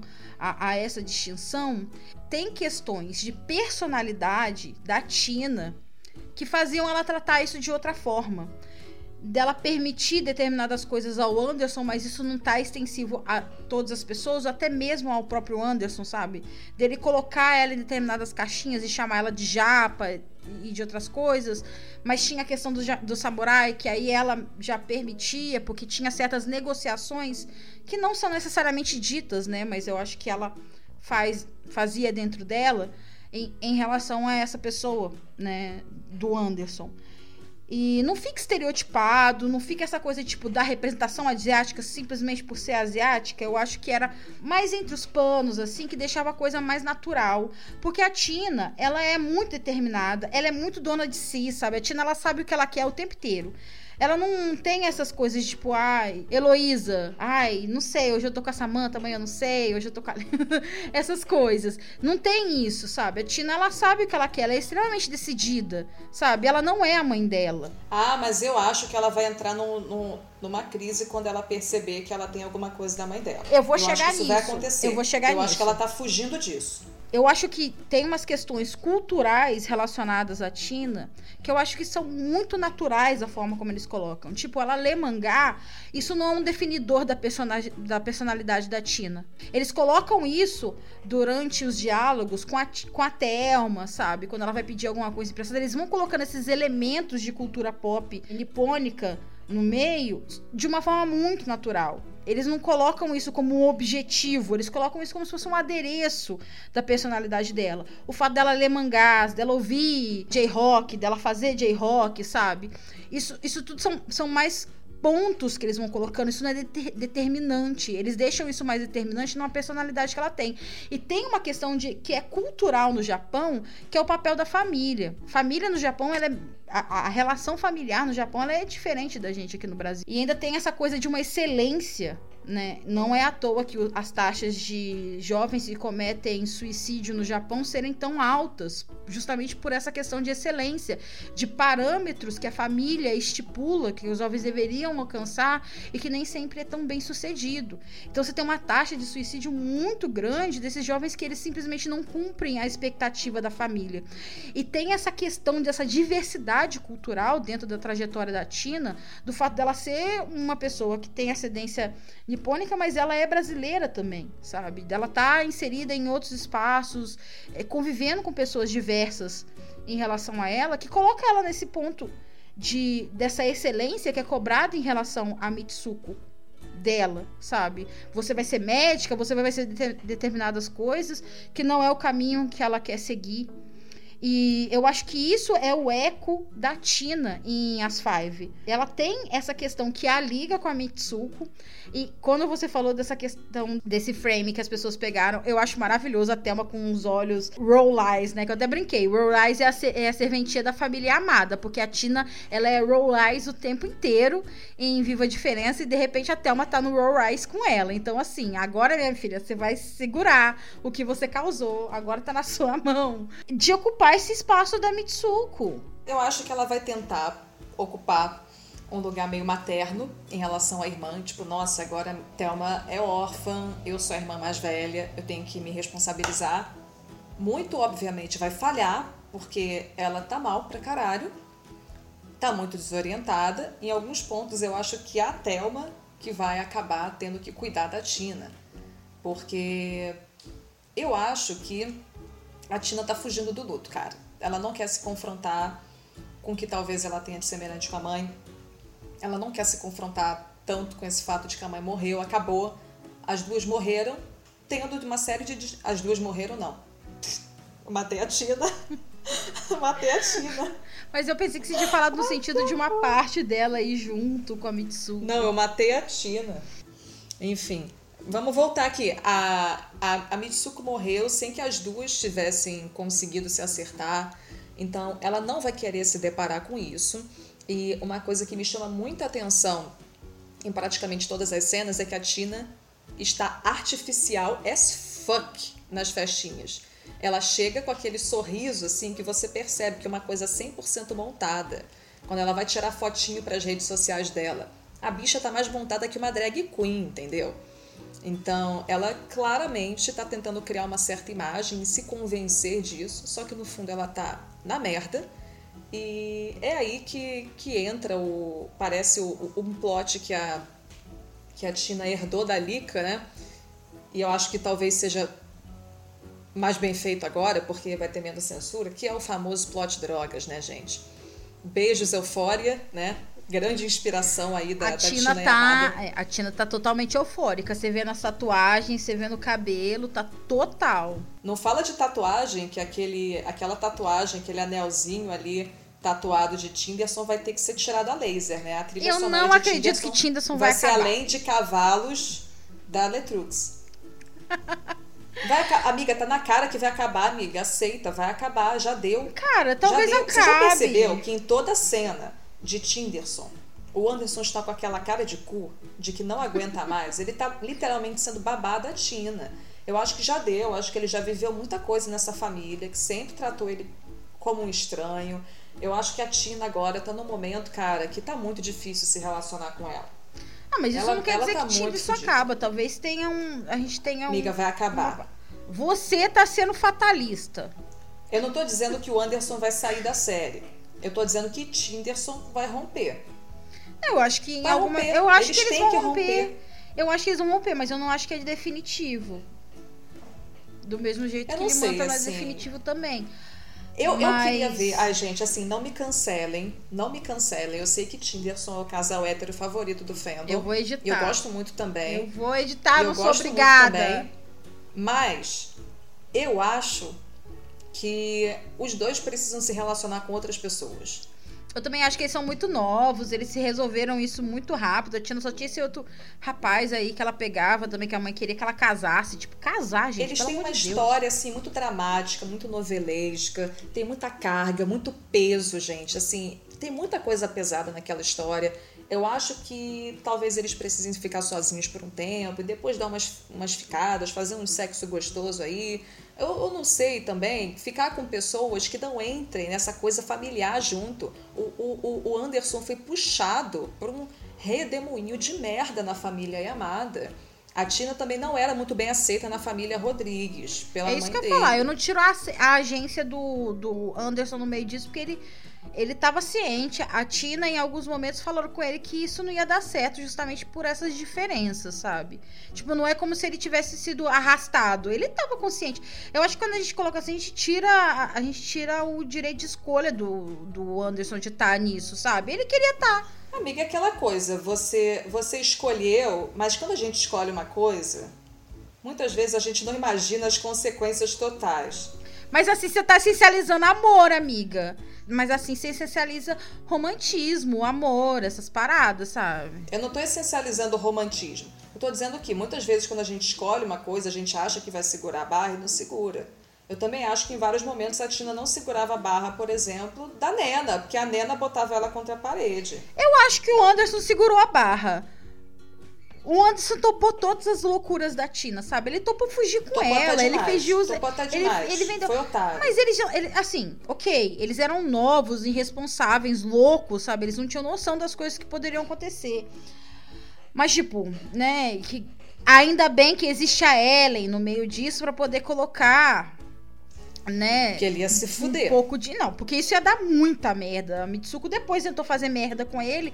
Você acha que antes não ia dar motivo? Mas eu, eu, eu não tiro a agência, a agência, dele em relação a isso, sabe? Eu acho que ele tava afim, ele tava topando o que vinha. Porque ele, ele terminou com ela. Quando foi coerente para ele terminar com a Tina, ele terminou. Ele falou: Eu não sou homem de esperar não topou um relacionamento à distância com ela. Porque ele não queria ficar esperar, foi pegar a Samanta, sacou? Mas na hora que a menina tá lá, ele eu topou um relacionamento com ela. Não, blah blah blah. A blah blah blah blah blah. blah. Mas não é isso, sabe? Eu, eu não tiro eu não tiro essa agência dele. Eu acho que ele tava num relacionamento porque ele topou estar no relacionamento. Quando ele quis terminar o relacionamento, ele terminou. Tanto que a, a Tina foi com o coração partido para pro Japão. Porque ela queria continuar com o Anderson. E ele falou: Eu não sou homem de esperar. Não conte comigo para isso. Ele foi viver a vida dele e ele só pensou em retomar esse relacionamento quando ela voltou. E com os poréns dele, porque ela ficou com outros homens. Não, assim, é. Tá, machismos aí, machismos. Mas, cara, ai, Tinderson tem que acabar, amiga. Desculpa, já deu. Talvez retornem depois, mas eu acho que por enquanto tá precisando de uma oxigenada, a coisa não tá legal ali. E assim, eu não acho que a Tina vai entrar num rolê de desenvolver assim uma, um uso problemático de drogas, tipo, a longo prazo. Eu acho que é uma coisa mais do momento. Mas eu acho que no momento já vai ser uma coisa muito intensa. Eu acho que ela vai encher o cu de MD, vai cheirar até o pó dos móveis, assim, vai ficar surtando do carro, querendo partir para cima da irmã. E... Eu amei ela indo pra cima da Thelma, que eu fico imaginando tanto que a Thelma encheu o saco dela para ela precisar, porque a Thelma me parece, assim, eu não sei você, mas a Thelma me parece adolescente incontrolável. Incontrolável. Heloísa assim? Gutierrez. Eu tenho uma eu tenho uma vibe totalmente Heloísa Gutierrez com a Thelma. Totalmente. Só porque ela fumou com a Heloísa Gutierrez? Não, só porque ela fumou, porque ela vira o olho quando a irmã tá falando alguma coisa, porque a irmã quer bater nela. Eu tô com essa vibe Heloísa Gutierrez na Thelma e eu achei maravilhosa. É, vamos ver. Eu acho que as pessoas esquecem quando elas fazem, né, essa essa questão, ai, que a Lika é isso, a Lika é aquilo, elas esquecem que a Tina também tem uma proximidade com a Lika em vários momentos, sabe? De ser mimada, de. Imaturas igual. De ser imatura, sabe? Tipo, todo o lance da. Toda essa questão da Tina querer fugir com o Anderson, sabe? Isso é muito de bater o pé e eu vou ter o que eu quero, eu vou ficar junto com o meu boy, as pessoas que lidem com isso, sem medir as consequências desse ato, sabe? Isso seria extremamente irresponsável, isso teria consequências absurdas pro Anderson a gente tá aí, porque a gente não pode excluir o fato de, da rica, da rica, da Tina ser uma menina rica, da, da Tina ter acesso. A Tina era uma estudante do, do grupo e ela não era bolsista que nem a Ellen. Ela pagava a mensalidade e não era à toa que a Mitsuko tava lá, segunda-feira sim, segunda-feira também, cobrando do Edgar que as regras fossem cumpridas. É porque quando eu falo da questão do Edgar com a Lika, eu falei, tem uma coisa que eu gostaria de falar mais pra frente. Por quê? A sensação que a gente tem é que talvez a questão do Edgar seja superada em Viva a Diferença quando a Alika vai lá e fala assim: olha, pensei que você não tinha como chegar mais baixo, tô de boa disso, não quero mais isso. Mas enquanto toda resolução de vida com a mãe que a Tina tem da Mitsuko ir à casa dos Rodrigues, pedir desculpa pelo comportamento dela. Eu gosto bastante que a Mitsuko transforma o preconceito dela em uma alegoria do câncer, porque eu acho que fica mais visível que ela fala: eu tinha esse mal crescendo dentro de mim o tempo inteiro. E ao mesmo Amiga, tempo. posso te falar uma coisa? Eu odeio isso. Eu vou chegar lá. Eu odeio esse plot da Mitsuko curando seu preconceito através do câncer. Desculpa. Eu vou chegar lá, é amiga. Eu vou chegar lá que ao mesmo tempo é extremamente romantizada, porque as pessoas colocam a questão do preconceito como se fosse uma coisa que, tipo, ai, tava ali, eu não consegui, sabe? Sendo que elas têm total condições de começar a desconstruir as coisas que estão dentro da cabeça dela. Mas assim, a Tina ela tem todo esse arco de redenção, inclusive em relação à mãe apartamento, morar com o namorado. E aí, quando ela chega em Viva a Diferença, que era onde ela poderia estar vivendo um ápice de uma carreira de DJ bem sucedida, de digital influencer bem sucedida, o arco da mãe volta todo para cima dela. E ela vive o luto da mãe. Então a Mitsuko é um puta de um espírito obsessor que nunca vai embora. Ela atormenta a menina durante Viva a Diferença inteira e depois ela fica atormentando a menina o tempo todo em As Five. Por quê? Ai, minha mãe, o que eu tenho da minha mãe, talvez não. É óbvio que a gente tá aqui pensando em coisas que não são materiais. Eu não vi a série. Isso tá na minha fanfic da minha cabeça. Mas a Mitsuko ela tem uma influência, ela permanece com essa influência em relação a Lika. E, e a Mitsuko. A Mitsuko, mãe da Lika? Fanfic Isso. nova a agora. Mitsuko, mãe da Lika. a Lika não sai da cabeça, né? Mas a Mitsuko, ela permanece com essa influência em relação a Tina. Quando não viva. Amiga, fazendo... eu posso te falar uma coisa? Posso te falar uma coisa? Hum. Não é a Mitsuko que permanece sendo a influência em cima da. Assim, a Mitsuko morreu, cara, tá morta. É a Tina que não tá conseguindo mais se desvencilhar é, Amiga, eu, eu, vou mais profundo nisso, porque eu acho que Você tá existem... falando como se a, o espírito da, da Mitsuko Não tô falando nisso, eu tô falando de uma influência, é diferente. Eu não tô falando que a Mitsuko tá assombrando, que ela de fato é um espírito obsessor. Isso é uma grande alegoria, é uma brincadeira. Mas existem questões, e aí, se eu entrar em questões culturais, né? Porque há essas coisas de ancestralidade, de espírito em relação às comunidades japonesas, elas são muito mais diversas, né? Tipo, tem isso de você ter uma foto da pessoa que morreu dentro de casa, você faz preces durante o dia, sempre, porque essa presença do espírito ela é permanente. Eu não sei se o direcionamento que eles vão dar à Tina tal, vai cruzar com, com essas questões muito culturais do Japão. Mas isso lá existe, por isso que o traço de família é, em relação à, comunidade japonesa, ela é diferente da nossa, né? Porque a gente entende o processo de morte, vida, de um jeito, enquanto eles entendem de outro. Então, talvez, né? E aí é talvez mesmo. Eu não sei como é que é isso, eu não sei como é que é a relação da Tina com relação à cultura do país, da família dela e também em relação de, da forma como ela foi criada, porque isso não foi aberto pra gente para muito além de estude muito, você tem que fazer determinadas coisas, né?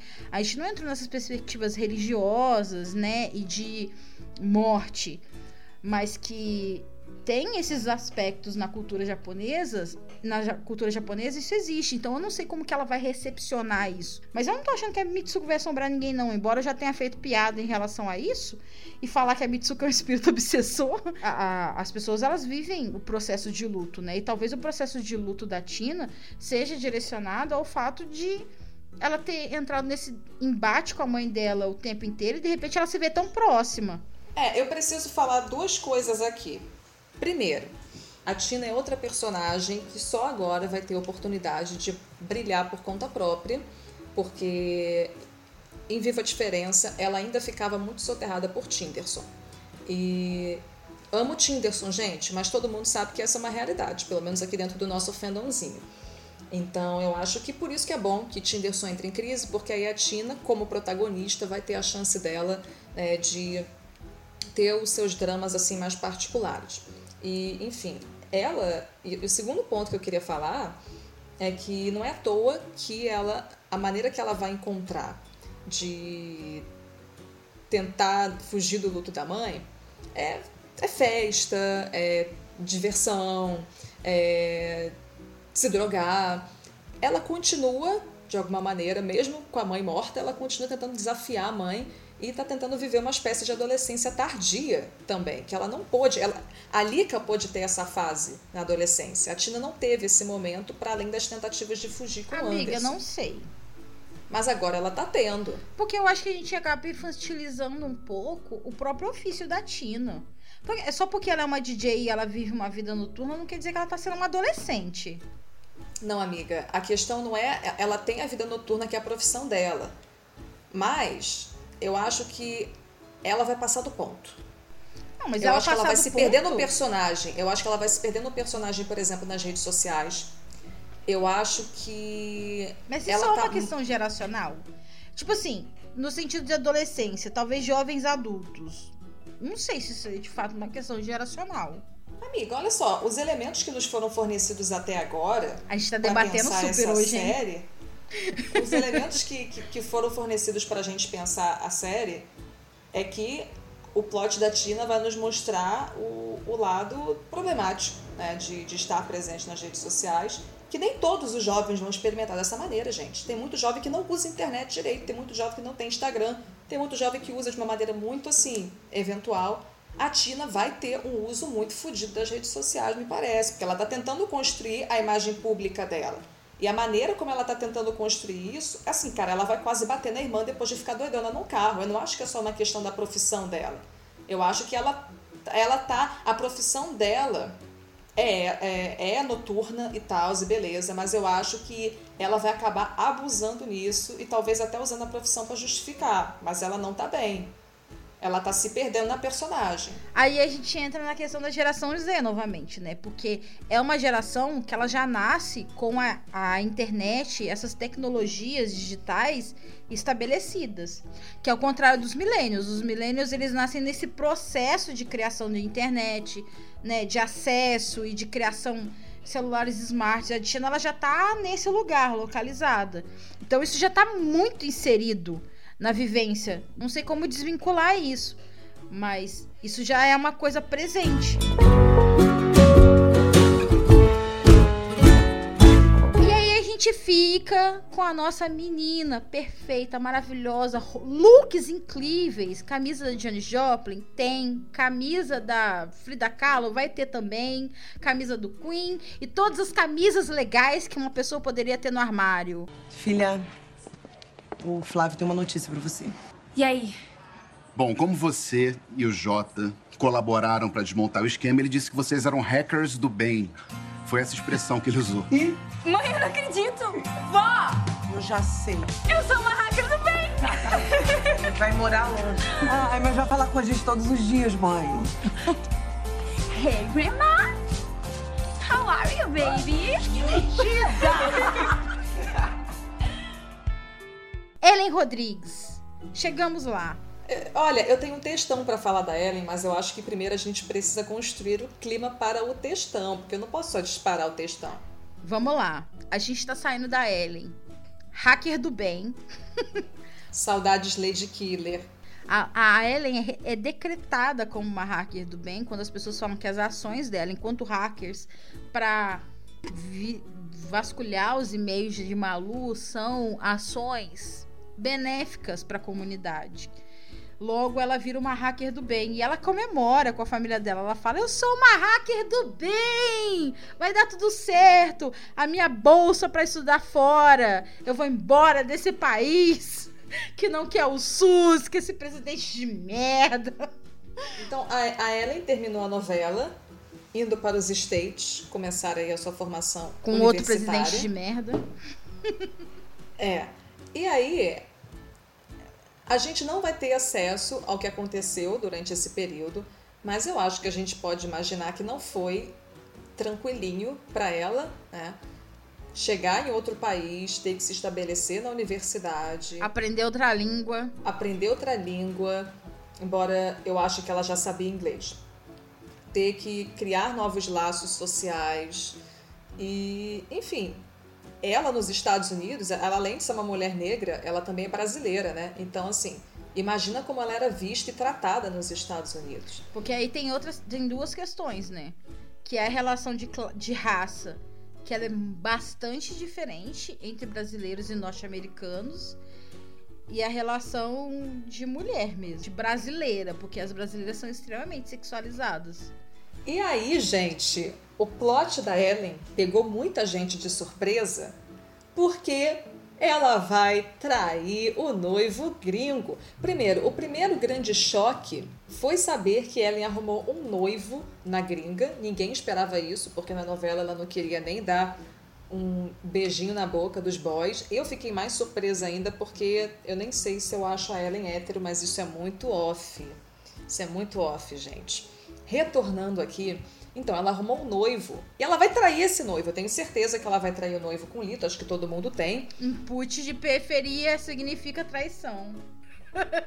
Significa traição sensual, gente. Hum, ela vai ficar pelada pra transar um sexo.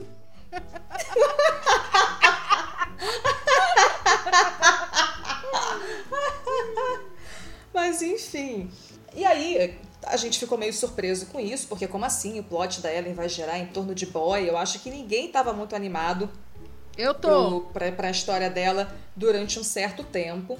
E aí eu comecei a refletir um pouco mais sobre por que os autores fizeram essa escolha narrativa. E aí eu cheguei a algumas conclusões.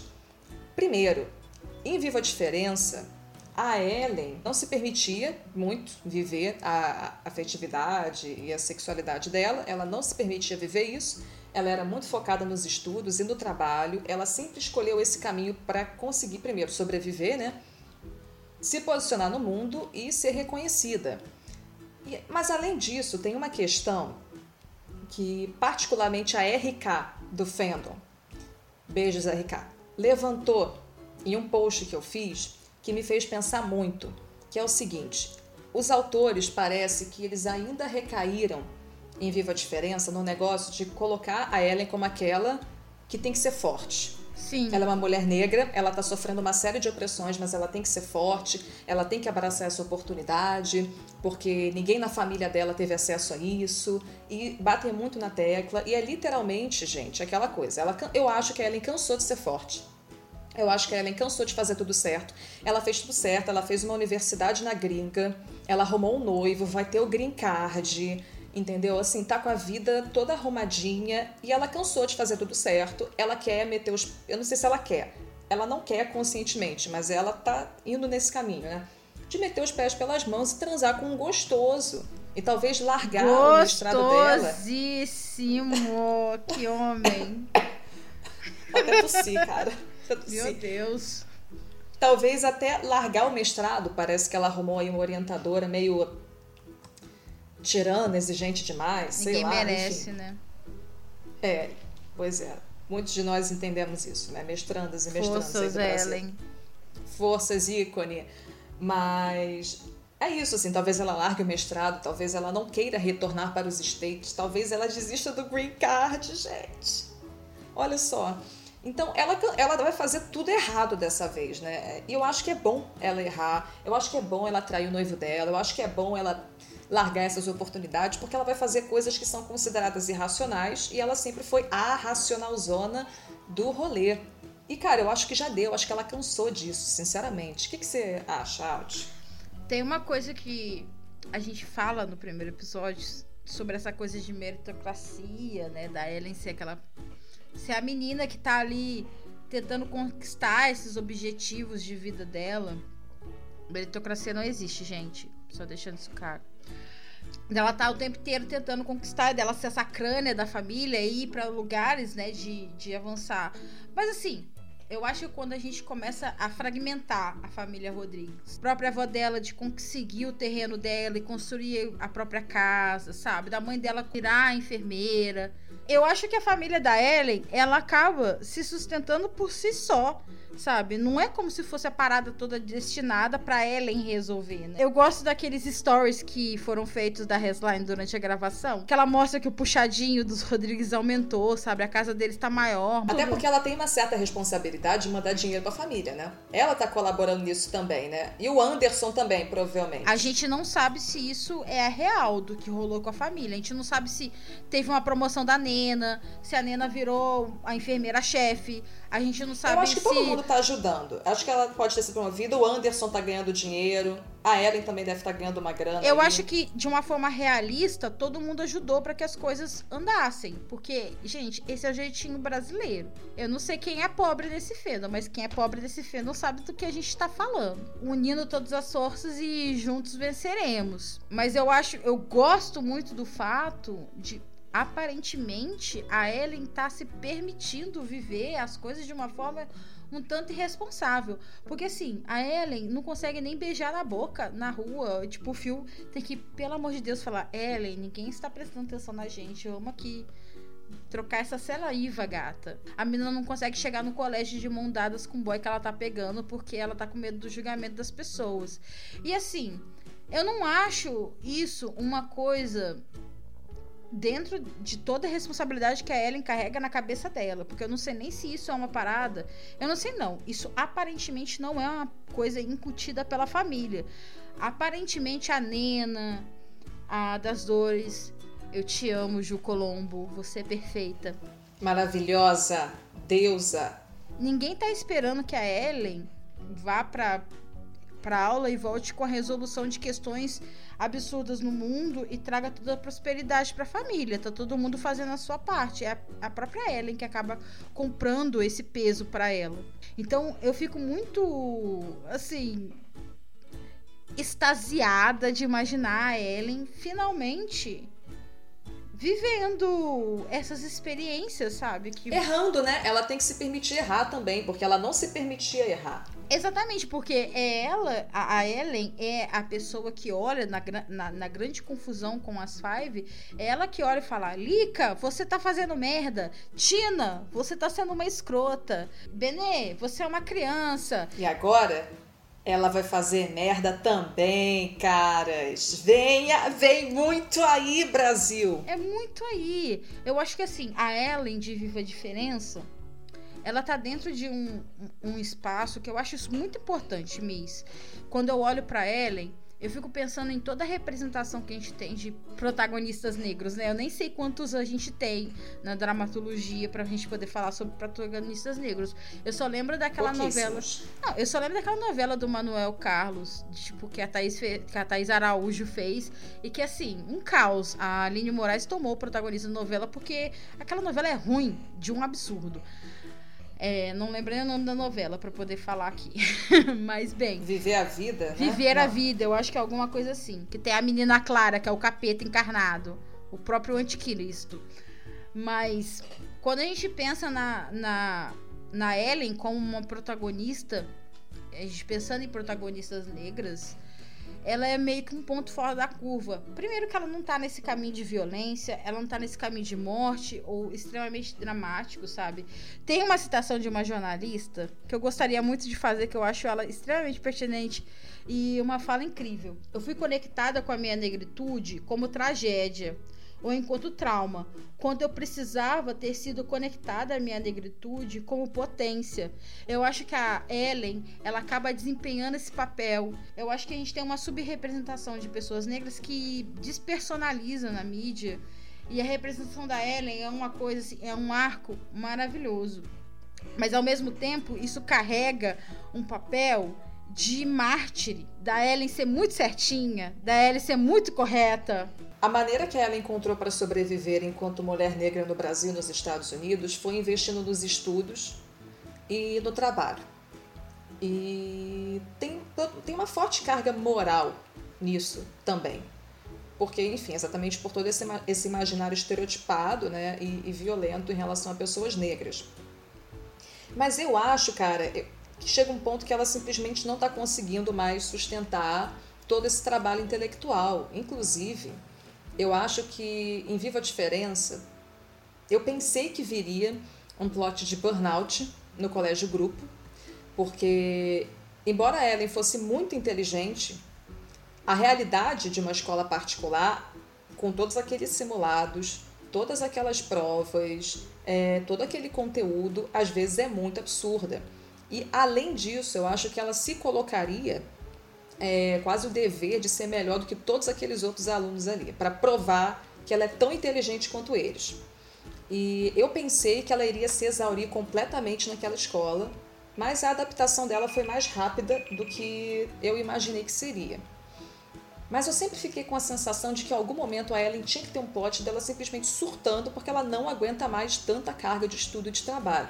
Eu acho que talvez isso venha aí em As Five, porque ela tem uma orientadora que parece ser muito rígida, e além disso, se vocês perceberem, todas as cenas dela, ela está com fone de ouvido, ela está tentando escrever a dissertação, ela está pensando sobre a pesquisa dela, ela não consegue parar de trabalhar nisso, até porque o mestrado dela não terminou ainda, né, gente? Ela voltou para o Brasil por circunstâncias excepcionais, mas o mestrado dela está aí rolando.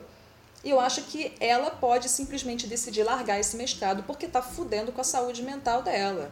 E outra questão importante, né, amiga? Para quem é uma pessoa que faz cursos em que você precisa desse desempenho para produção, a gente sabe o quanto isso é custoso, né? Então, eu acho que isso traz debates novos que extremamente importantes. Gente, as pessoas adoecem pra caralho na academia. A Ellen é de exatas, cara, assim. Eu acho que na, na área de humanas ainda tem uma certa margem. Agora, em exatas, não, assim. As pessoas são muito exigentes, são muito escrotas. Né? E ela tá ali naquele meio. E assim, repito, ela era uma brasileira, cara, indo morar nos Estados Unidos. Imagina o que, que ela não passou ali. Inclusive, eu fico surpresa que a primeira. Acho que um dos primeiros choques também que a gente teve em relação a Ellen, naquela cena que lançaram, né, da, da festa das meninas e tal, foi que ela tava lá de boa, enchendo a cara de vodka e tava dançando. Então, assim, como que ela conseguiu mesmo, em meio a toda essa, essa pressão, ela conseguiu se soltar, ela conseguiu noivar com cara, tipo, caralho, ela mudou muito. Acho que ela e a Benê foram duas, assim, acho que foram as duas que mais me surpreenderam, assim, que eu, que eu pensei, cara, essas garotas estão muito diferentes. De confrontar, né? De ir até os limites delas. Aquele, aquela cena da Ellen que ela tá bebendo a vodka, já tem uns três segundos que ela tá bebendo aquela vodka fala: Ah, isso não é água. Tipo, querida, se isso fosse Viva a Diferença, ela já tinha vomitado na cara de todo mundo. Porque alguém ousou colocar vodka naquele corpinho. Ela tá virando a garrafa de vinho como se ela tivesse exatamente fazendo cosplay da Ellen, virando a garrafa de vodka.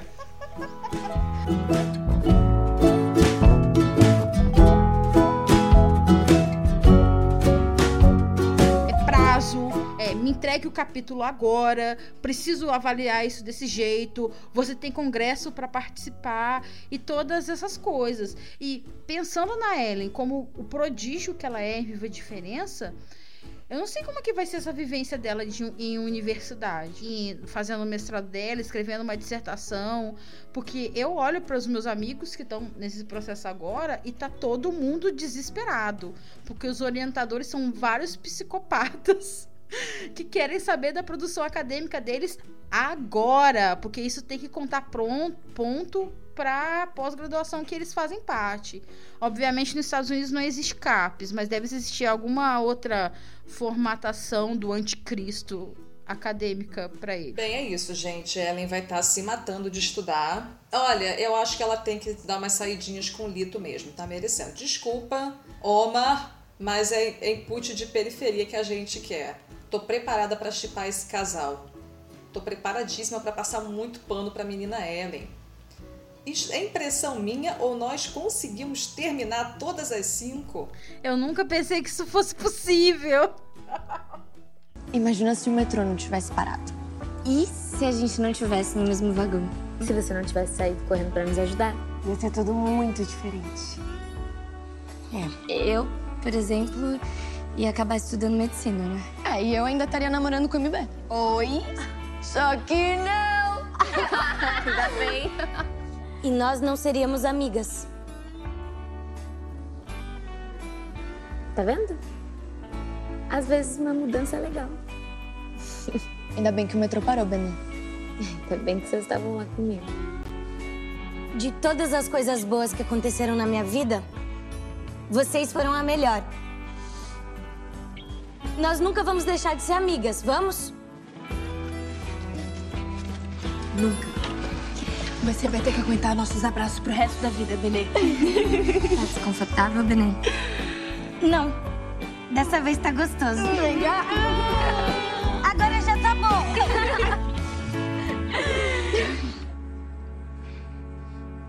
Dá um pouco de medo de ser adulto, né? É um medinho bom. É um medinho bom. Ô, Benê.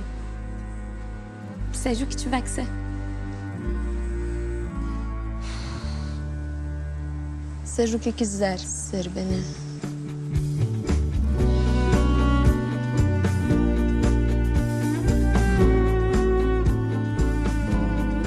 Agora tá entregue na mão do Cal, tá entregue na mão dos nossos roteiristas. Agora a gente vai consumir a narrativa que programaram para a série T. Eu acho que a gente colocou para além das nossas das nossas considerações do que pode acontecer ou não na, na primeira temporada de As Five, eu acho que a gente levantou questões pertinentes que precisam ser colocadas relacionadas às questões culturais da Tina, às questões raciais da Ellen, às questões financeiras que percorrem a vivência da, da Alika, as questões sexuais da Benê, as questões da maternidade da Keila. Eu acho que nós, mais uma vez, conseguimos servir esse fandom com um pouco de psicodelia. Que é o nosso grande objetivo, servir ao fandom de M viadinhos e Fai viadinhos. Porque, como sempre nós dizemos aqui, nosso conteúdo é feito de fãs para fãs. Então, gente, uma última orientação.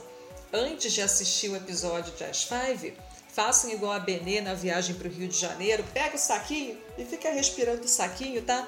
Façam aí o plano de emergência quando vocês começarem a passar mal, tremer e hiperventilar assistindo ao primeiro episódio, tá? Bebam água, se hidratem, comam salada. Lembrem da dica da Tina, um pouco de droga um pouco de salada, durmam bem, mantenham-se fortes, porque a gente vai precisar, cara. Vão ser muitas emoções e a gente não vai conseguir dormir depois que sair esse episódio. Eu tô muito animada, cara! Caralho, Alt! É, é, é esse o momento! Um ano de espera! Eu tô com uma pessoa que falou hoje no, no, no na timeline a seguinte coisa. Eu vou ver o episódio, o primeiro episódio de As Five, pelo menos seis vezes uma vez para soltar com a Benê, uma vez para soltar com a Lika, uma vez para soltar com a Tina, uma para soltar com aquele, outra para soltar com a Ellen, outra para ver com uma pessoa normal. Então você seis vezes assistindo o primeiro episódio para construir bem isso aí. E gente, eu tô assim, eu tô até extasiada. Tá chegando, agora é só estourar a pipoca e curtir. Antes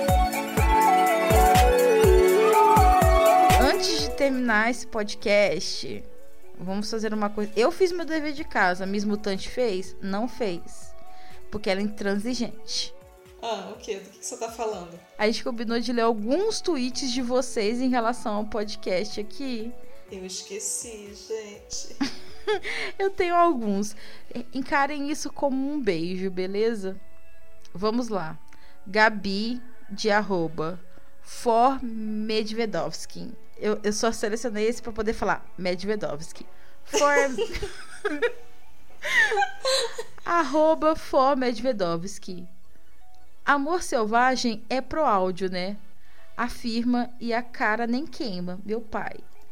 Gente, alguém tem algum problema? Alguém de fato tem algum problema com o fato de Amor Selvagem ter sido feito pro Aldo? Você tem, Miss? Não, é um fato. Isso é um fato, não é um fato. Eu. Ah! Tem um aqui que eu. Gente, eu favoritei esse tweet porque eu me sinto obrigada a fazer isso. A IA que. IA, vírgula. A Kid injustiçada. É assim que ela se nomeia. Ela disse esperando o dia que vão mandar um beijo para minha terrinha. Então, um beijo para o Ceará e para a Iá. Beijos para o Ceará. Nós amamos o Nordeste, ah, foi o Nordeste que representou esse país durante as eleições de 2018. Se não fosse vocês, a gente já tá na merda. Outra pessoa disse: elas querem destruir os meus chips. Eu já estou vendo. Tem meia hora de podcast e elas não querem deixar nada. Esse tweet, ele é do Lucas. Tadinho. Triste. A gente não destruiu os chips dele. Ou não. destruímos, Alt? Nós só falamos que o Tato é chato. Eu fico um pouco triste. É uma concordância generalizada. Tudo bem que a gente respeita os Teobaldas, inclusive temos amigos que são, mas o Tato é um personagem um pouco insatisfatório. Eu tô pegando leve pra não magoar o Lucas. Ah, é Lucas. A gente, a gente já falou que o Matheus é um gostoso, mas assim. Vamos pro último comentário antes de pra gente finalizar o podcast. Deixa eu pegar um aqui. Eu podia estar fazendo o meu mapa mental, mas eu tô ouvindo o EP do Galpão das Five. Essa foi a Isa, arroba ela Isab. Olha, é assim, eu não sei, né? Talvez seja mais produtivo você estar tá fazendo seu mapa mental. Eu não sei mapa mental do que, que você está fazendo. Se for da faculdade, por favor, não ouça o podcast. Vai tomar conta das suas responsabilidades, da sua vida, porque isso aqui não vai te levar a lugar nenhum. não tá levando nem a gente a lugar nenhum.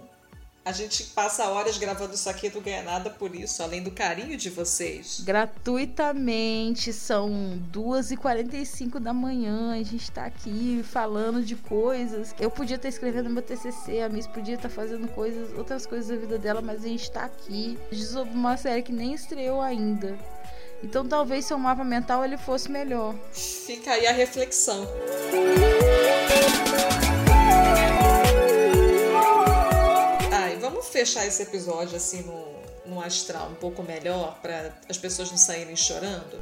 Mas eu tô triste. Vocês estão tristes? Eu não tô triste. Eu tô muito feliz, gente. Porque daqui a pouco é dia 12. É dia 12, esse é o dia. Eu não sei vocês, mas eu vou fazer um grande abaixo assinado naquele site que eu não lembro o nome agora. para todo mundo assinar com um CPF pra gente virar essa data uma data nacional, com feriado. Dia 12 de novembro, o dia que estreou a primeira temporada de As Five. É isso aí, dia 12, feriado nacional das Fivers e dos Fivers. É isso, continuem nos acompanhando. Recomendem-nos para todas as pessoas que vocês conhecem. Ou paguem não. mico para seus colegas. Paguem, paguem esse mico. Né? Vai que a Globo contrata a gente. Será que é um sonho muito distante? Não sei. Eu acho que é um sonho muito distante. Porque nem os atores mais a Globo tá contratando, mas enfim. E é isso, gente. Só terceirizado online. Cuidem-se, tá? Não morram durante o episódio, não podemos perder soldados. A partir de agora, os nossos encontros são semanais. A gente vai estar tá aqui comentando episódio por episódio de As Five. A edição vai ficar boa? Não sei. Nós vamos conseguir manter a qualidade do áudio? Não sei também. Mas que a gente vai estar tá aqui toda semana falando. Talvez vocês ouçam coisas que não poderiam ouvir Talvez isso aconteça. Talvez você tenha, vocês tenham convidados. Talvez também. A gente não sabe como vai ser. A gente só sabe que vamos estar aqui. Gostamos de falar que é um divertimento para o Fennel, mas é muito mais pra gente do que pra vocês.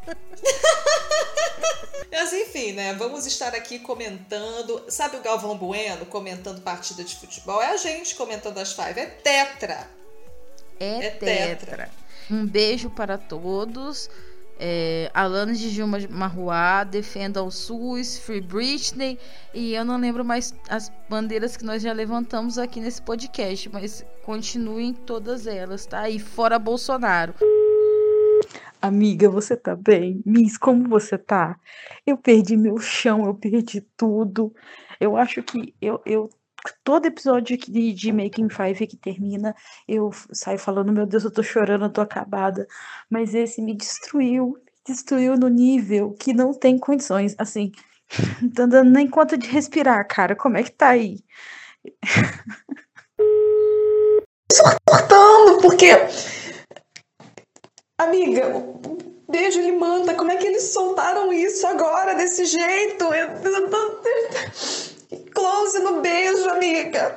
A gente só sabia que existia selinho a 30 metros de distância, amiga. Acabou essa fase, cara.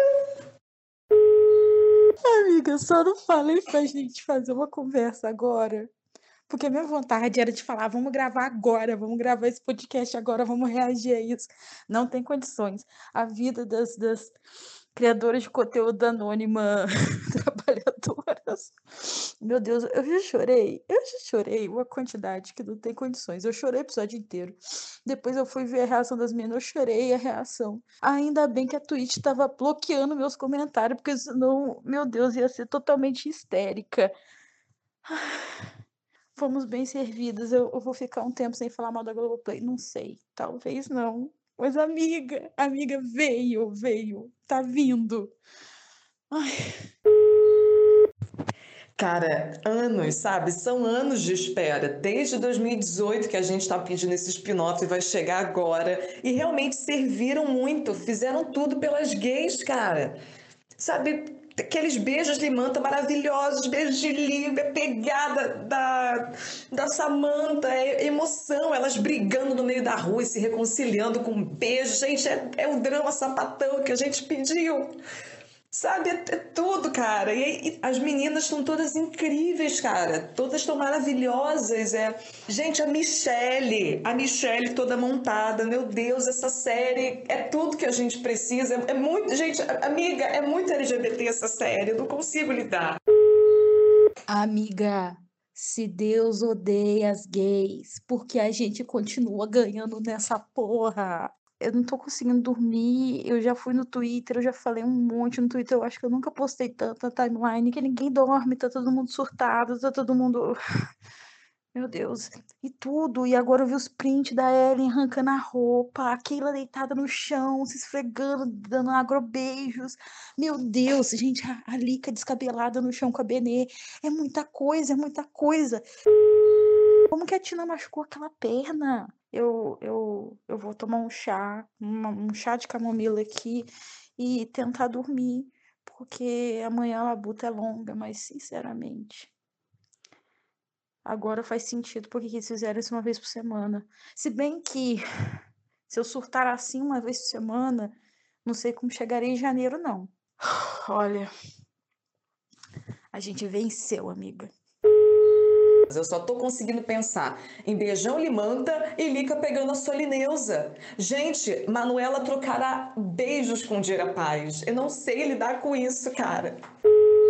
Preta, falar pra mim. Olha, se eu perder meu sono assim toda semana vai ser muito difícil continuar. Uma pessoa empregada. Eu não posso perder meu emprego desse país, filho da mãe. Meu Deus. Eu olhei pro computador, tá uma foto da Ellen tirando a camisa, cara, pro lito. Amiga, a gente vai morrer. Eu tô sentindo como se eu tivesse dropado bala junto com a Tina, cara. Amiga, deixa eu fazer um áudio de ASMR para você. Out. Está na hora de dormir, Out. Tome o seu chá. Sinta-se levar pelos braços da noite. E não pensa no beijo e manta, por favor, senão você vai surtar. Você é só uma sapatona sofredora que precisa dormir.